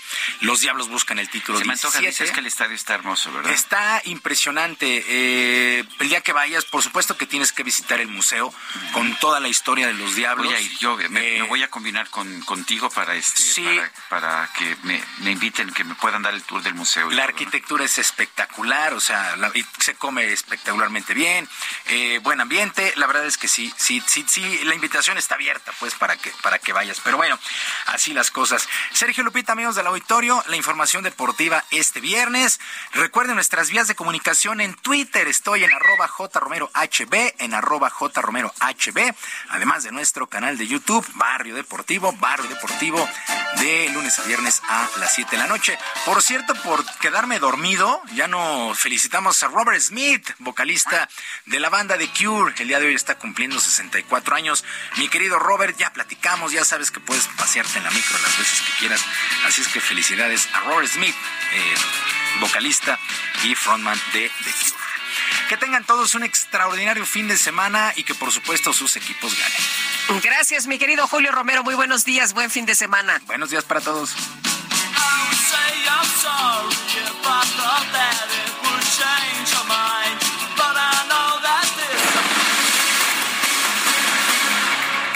Bueno, hablábamos hace unos minutos acerca de este hackeo, este ataque cibernético a Conagua.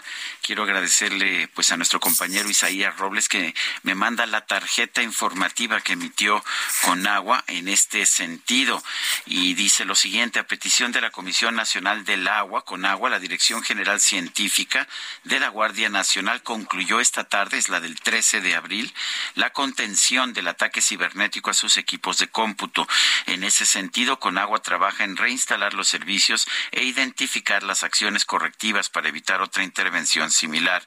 La acción se llevó a cabo con presencia de equipo técnico de la dependencia, así como de personal del área de estrategia digital nacional de la oficina de la presidencia y de la empresa Sictum Telmex. Conagua logró contener el ataque y aislar correctamente los equipos, aclarando que no se identificó afectación mayor a los sistemas de información administrativa. Se contuvo el ataque, es lo que dice la Conagua.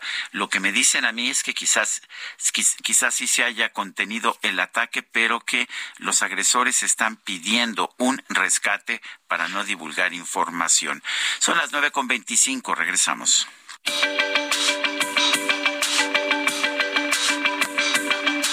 Sergio Sarmiento y Lupita Juárez quieren conocer tu opinión, tus comentarios o simplemente envía un saludo para ser más cálida esta mañana. Envía tus mensajes al WhatsApp 55 20 10 96 47.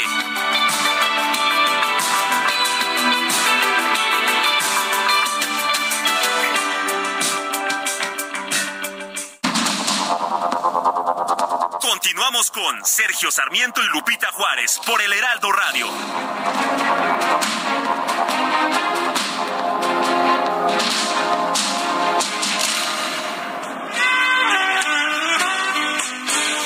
Yo pensé que podía quedarme sin ti y no puedo. Difícil, mi amor, más difícil de lo que pensé. He dejado mi puerta entreabierta y entraste tú sin avisar.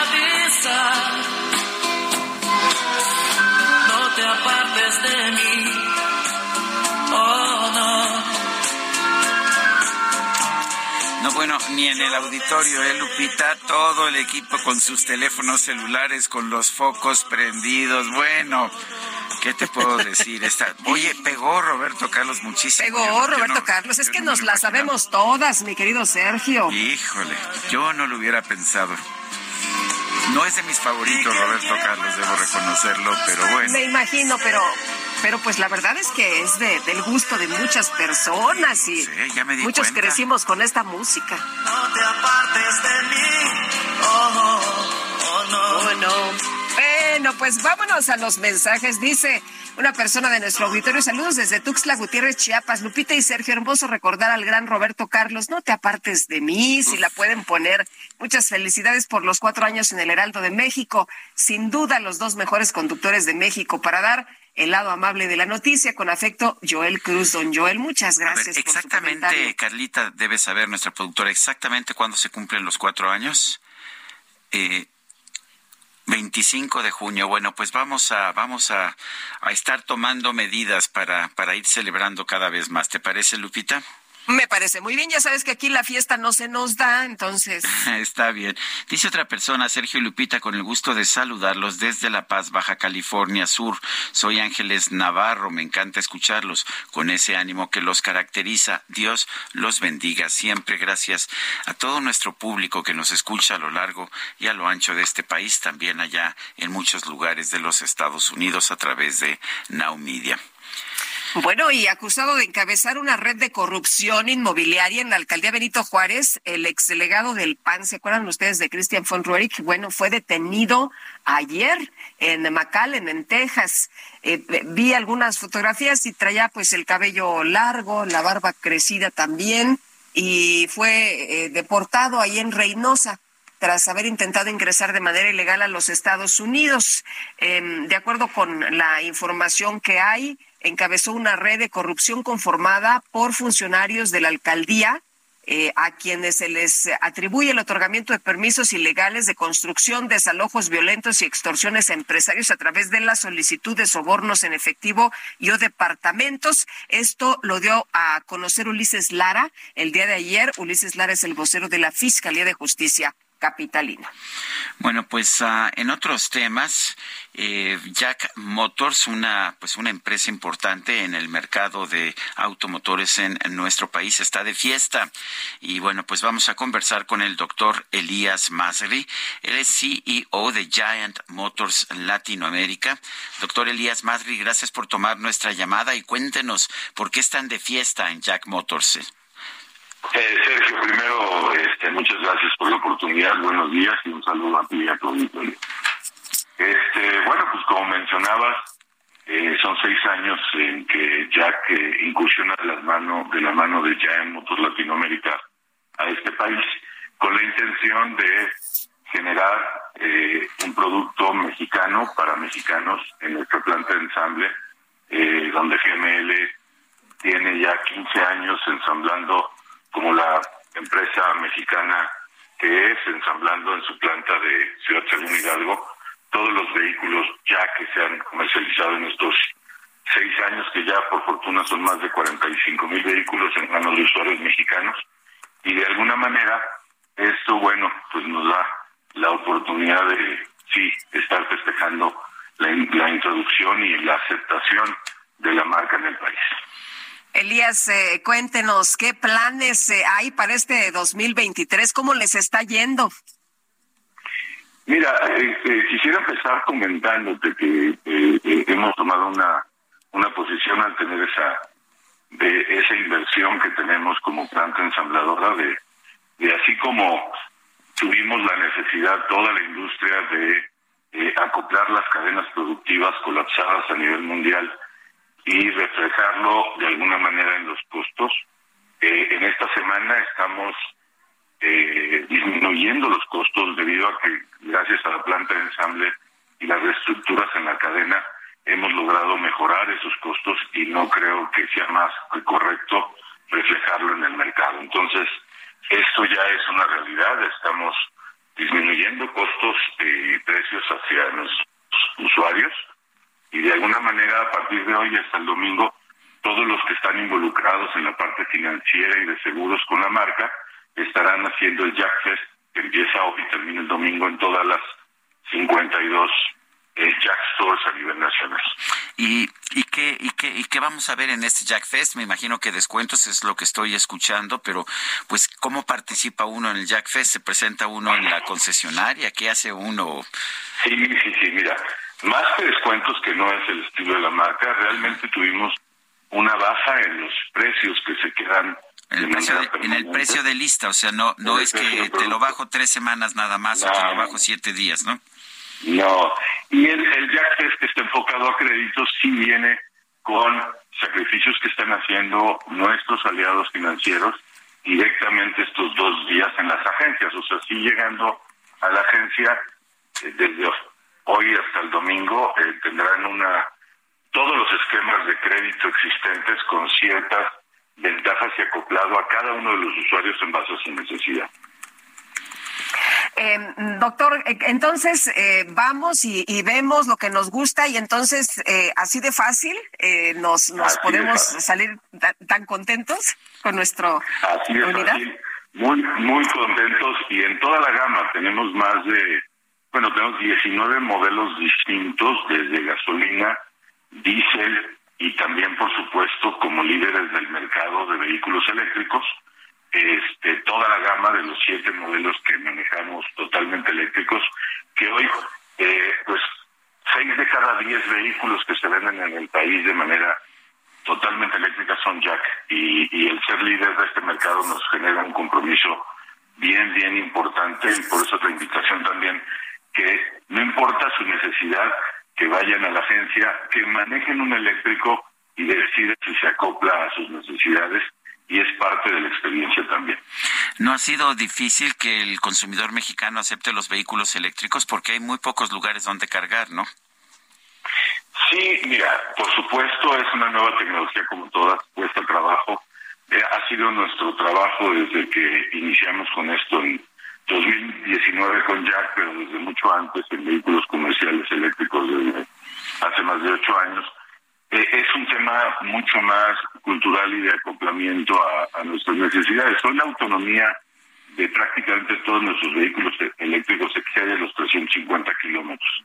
Entonces, realmente, en un uso diario y, por supuesto, no de largas distancias este, en carreteras, eh, el vehículo se carga probablemente una vez a la semana en tu casa porque el vehículo viene con un cargador integrado que se hace la instalación directamente en tu casa y una vez a la semana o cualquier momento que tengan de, estar en casa, eh, el vehículo va a estar siempre cargado. Y por supuesto, 350 kilómetros nos dan a todas las ciudades que están a esa distancia o un poco menos, por lo, por lo menos de la Ciudad de México, pues cualquiera de las ciudades que visitamos con mayor frecuencia, ¿no? Entonces, si la costumbre de manejo está acoplada al vehículo como en todos los vehículos en cuanto a su tamaño y diversidad, creo que un vehículo eléctrico puede ser muy adecuado para una familia.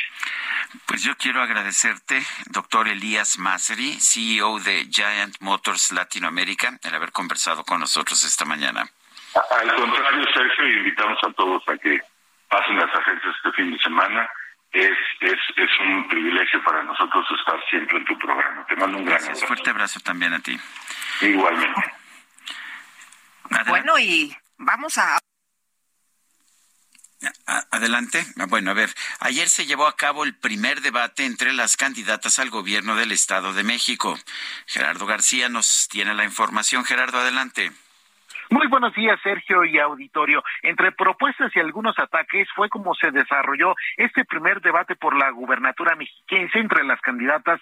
Va por el Estado de, México Alejandra del Moral Vela la de Juntos Hacemos Historia Delfina Gómez Álvarez. En los 60 minutos, las abanderada, la abanderada aliancista y de la oposición dejaron claro el proyecto que representan. Además, los temas que tocaron fueron combate a la corrupción, violencia de género, servicios públicos y cultura y recreación. Del Moral Vela le recordó a la morenista la sentencia por los diezmos de Texcoco, así como la desaparición de las escuelas de tiempo completo y las guarderías cuando ésta era titular de la Secretaría de Educación Pública. En tanto, defendió que ella en 20 años no ha sido señalada señalada. La prisa aclaró que la corrupción la cometen las personas y no las instituciones, por lo que ella actuará con firmeza. Por su parte, Gómez Álvarez reclamó que durante todo este ejercicio su contrincante la atacó, pero lanzó que la eh, que, que entiende, que la entiende porque tiene presión al ir 20 puntos abajo de ella. Asimismo,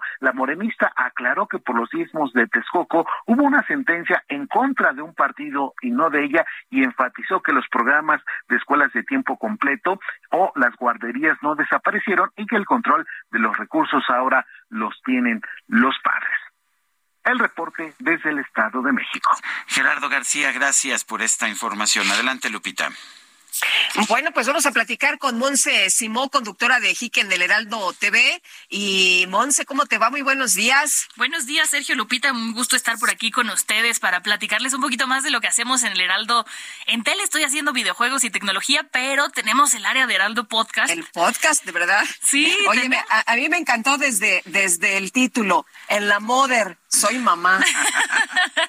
pues sí, la verdad es que así me sentí en cuanto me convertí en mamá y platiqué aquí con el área de Heraldo Podcast y este decidimos arrancar este proyecto para que sea un espacio para las mamás y no me refiero a que entiendan eh, cómo ser mamá, ¿no? De, de, con tus hijos, sino tú como mujer cuando te conviertes en mamá y vives este duelo de dejar de ser la mujer que eras para nacer como mamá, pues vienen muchos cambios y muchas cosas que son, hay muchos que son muchos tabúes que no se hablan, la depresión posparto, la pérdida gestacional entonces, eh, pues para eso arrancamos este podcast y la verdad es que nos está yendo muy bien, estamos muy contentos y queríamos invitar a su audiencia que lo escuchen.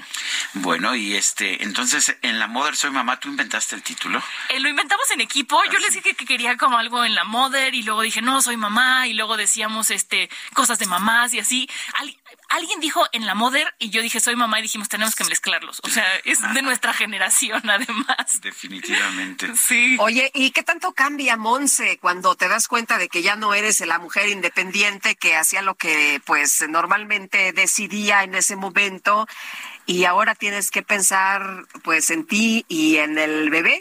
Es un cambio muy fuerte y un cambio muy grande. Eh, al principio yo no estaba segura de haber tomado la decisión eh, correcta, porque yo decidí ser mamá con mi esposo, decidimos que queríamos ser papás.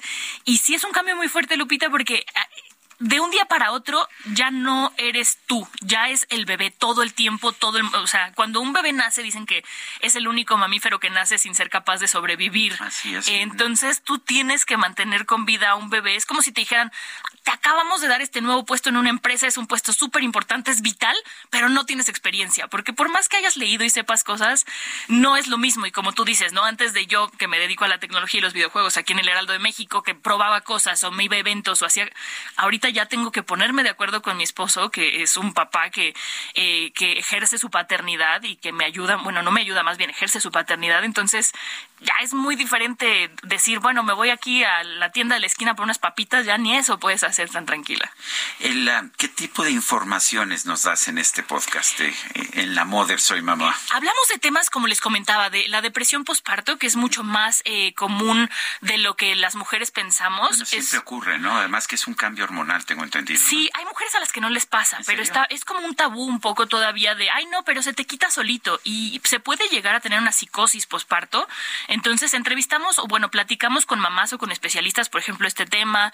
Eh, la semana que entra sale eh, un episodio que grabamos con una especialista en abuso sexual infantil sobre cómo prevenirlo. Son temas para, para las mamás, para que entiendan, para que se sientan acompañadas y además tenemos una tribu en, en Instagram, porque yo siempre he dicho que se necesita una tribu para criar un bebé, en Telegram, perdón. Entonces, ahí muchas mamás que nos escuchan se suman al grupo y ahí ponemos también memes o nos desahogamos de pronto de, por ejemplo, yo antier casi me equivoco y le pongo pasta de dientes en vez de pomada a mi bebé, casi no, lo hice, era su pasta de dientes, se estaba Casi, casi. todas las cosas, casi, ¿no? Es que estás muy distraída, entonces en esta tribu la verdad es que nos escuchamos entre mamás y es bien divertido.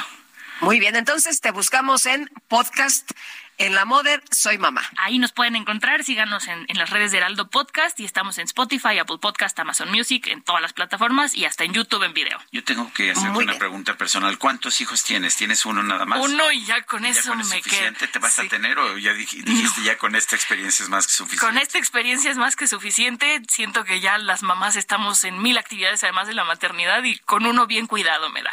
Bueno, pues Monse Simó, gracias. Y la verdad es que suena maravilloso y ahí estaremos este checando en la moda. Todos los martes. Soy mamá todos los martes. Muy bien. Gracias.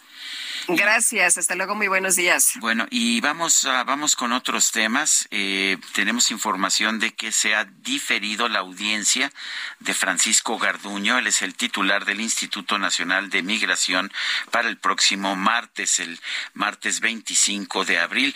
Estaba programada la audiencia el día de hoy. Eh, recordemos que Francisco Garduño está siendo imputado por la Fiscalía General de la República eh, por delitos de omisión. Vale la pena señalar delitos de omisión, no por ah, ser responsable del homicidio de los 40 migrantes que fallecieron allá en la estancia temporal, eh, así le llaman a esta cárcel de Ciudad Juárez. Pero en fin, este vamos a estar al pendiente también hoy. Hoy va a tener lugar la audiencia, la segunda audiencia en el caso de Jesús Murillo Caram, que ha sido imputado por desaparición forzada y por tortura. Eh, vamos a ver cuáles son las pruebas, porque no hemos sabido de las pruebas, ya que la primera audiencia se hizo a puerta cerrada. Es el juez Padierna, se, acordará usted, Delgadillo Padierna, el mismo que le decretó prisión preventiva eh, justificada a Rosario Robles y que después fue exonerada completamente de los delitos que se le imputaban. Pero en fin, a él toca ver el caso de Jesús Murillo Caram también y vamos a ver ah, pues qué determinación se toma. Son casos de los que hay que estar pendientes. Pero en fin, son las nueve de la mañana con 48 minutos, nueve con 48. Vamos a un resumen de la información más importante, la información que se ha generado esta misma mañana. El presidente López Obrador insistió hoy en que la Suprema Corte de Justicia actuó mal al declarar como inconstitucional la incorporación de la Guardia Nacional a la Secretaría de la Defensa Nacional. Pues esto es lo que quieren destruir los ministros corruptos de la Corte. No lo vamos a permitir. Además, eh, declaran inconstitucional la ley para que sea la defensa la que tenga el control de la Guardia Nacional. ¿Por qué la defensa? ¿Por qué la Secretaría de Marina? Porque tienen escuelas. No, pero esto Rodríguez. es civil. O sea, es una rama civil.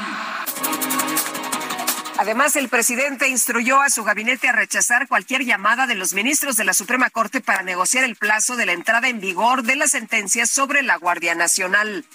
Nosotros no hacemos acuerdos en oscurito. ¿Quién mandó ese mensaje?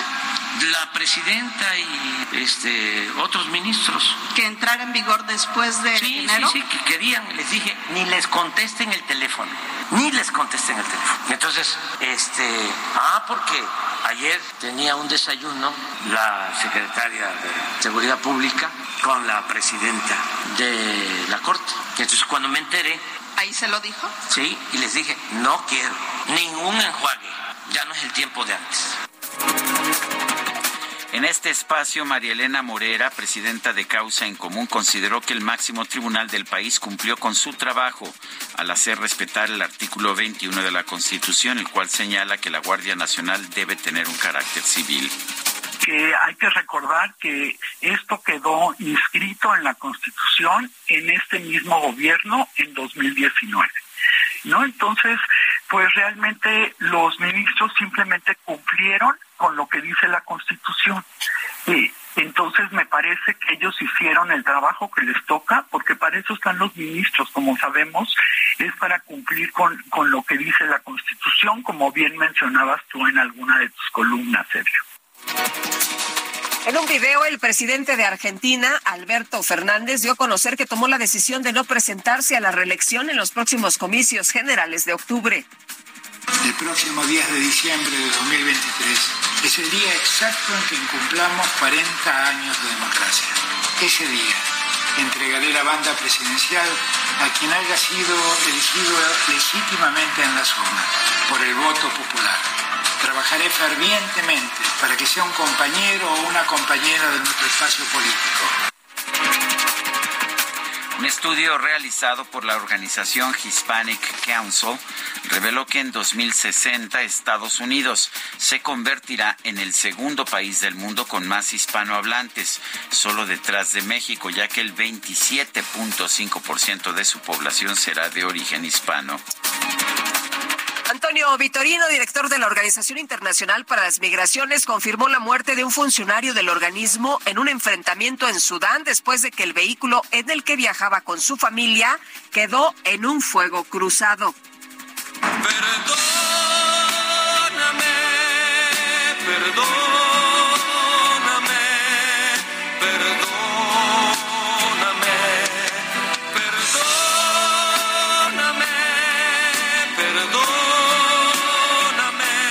pues eh, medios allá en China dieron a conocer la historia de un joven que permaneció más de 20 horas arrodillado frente a la casa de su exnovia para pedirle perdón.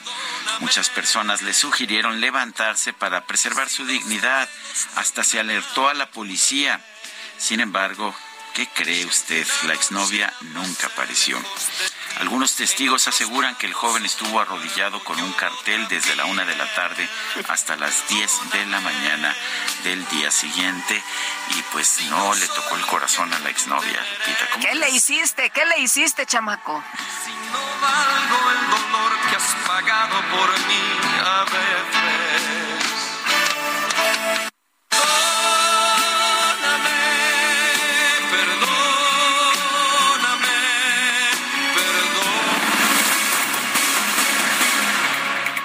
Bueno, y seguimos con la información. En Ciudad Juárez fue diferida para el próximo martes la audiencia de presentación de Francisco Garduño, comisionado del Instituto Nacional de Migración. Esto a solicitud de su abogado. Vamos a escuchar.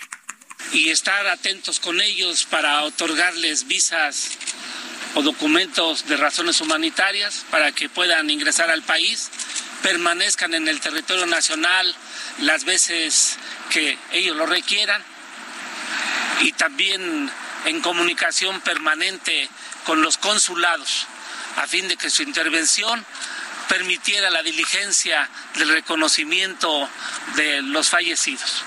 Así ha sido mi actuación y he estado pendiente, aquí estaré y también informarles que se acaba de diferir la audiencia para el martes y eso también me impide, porque estoy en un proceso judicial, alguna declaración adicional. Bueno, pues ahí lo que dice Francisco Garduño. Bueno, pues eh, rápidamente vamos a las calles de la Ciudad de México. Israel Lorenzana, ya casi se nos acaba el tiempo, o sea que rapidito y con precisión, por supuesto. Sergio Lupita, muchísimas gracias. Bueno, pues estamos aquí en la Terminal 1 del Aeropuerto Capitalino y es que estamos en espera de que llegue el exalcalde de Benito Juárez, Christian von Reich, quien está siendo trasladado en estos momentos por personal de la Fiscalía de la Ciudad de México desde Tamaulipas y se prevé que sea a las 10 de la mañana cuando llegue aquí a la terminal del aeropuerto para ser trasladado a la 50 agencia del Ministerio Público donde lo estará revisando un médico para después ser llevado al reclusorio norte. Por supuesto, los detalles más adelante en los próximos cortes. Sergio Lupita, la información. Muy bien, gracias Israel Lorenzana. Se nos acabó el tiempo, Guadalupe. Pues vámonos entonces, que la pasen todos muy bien, disfruten de este día y muchas felicidades a las educadoras, que la pasen y la disfruten también muy bien.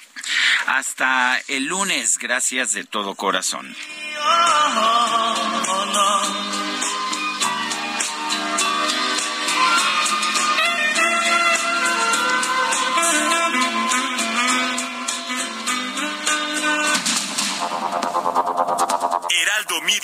Presentó Sergio Sarmiento y Lupita Juárez.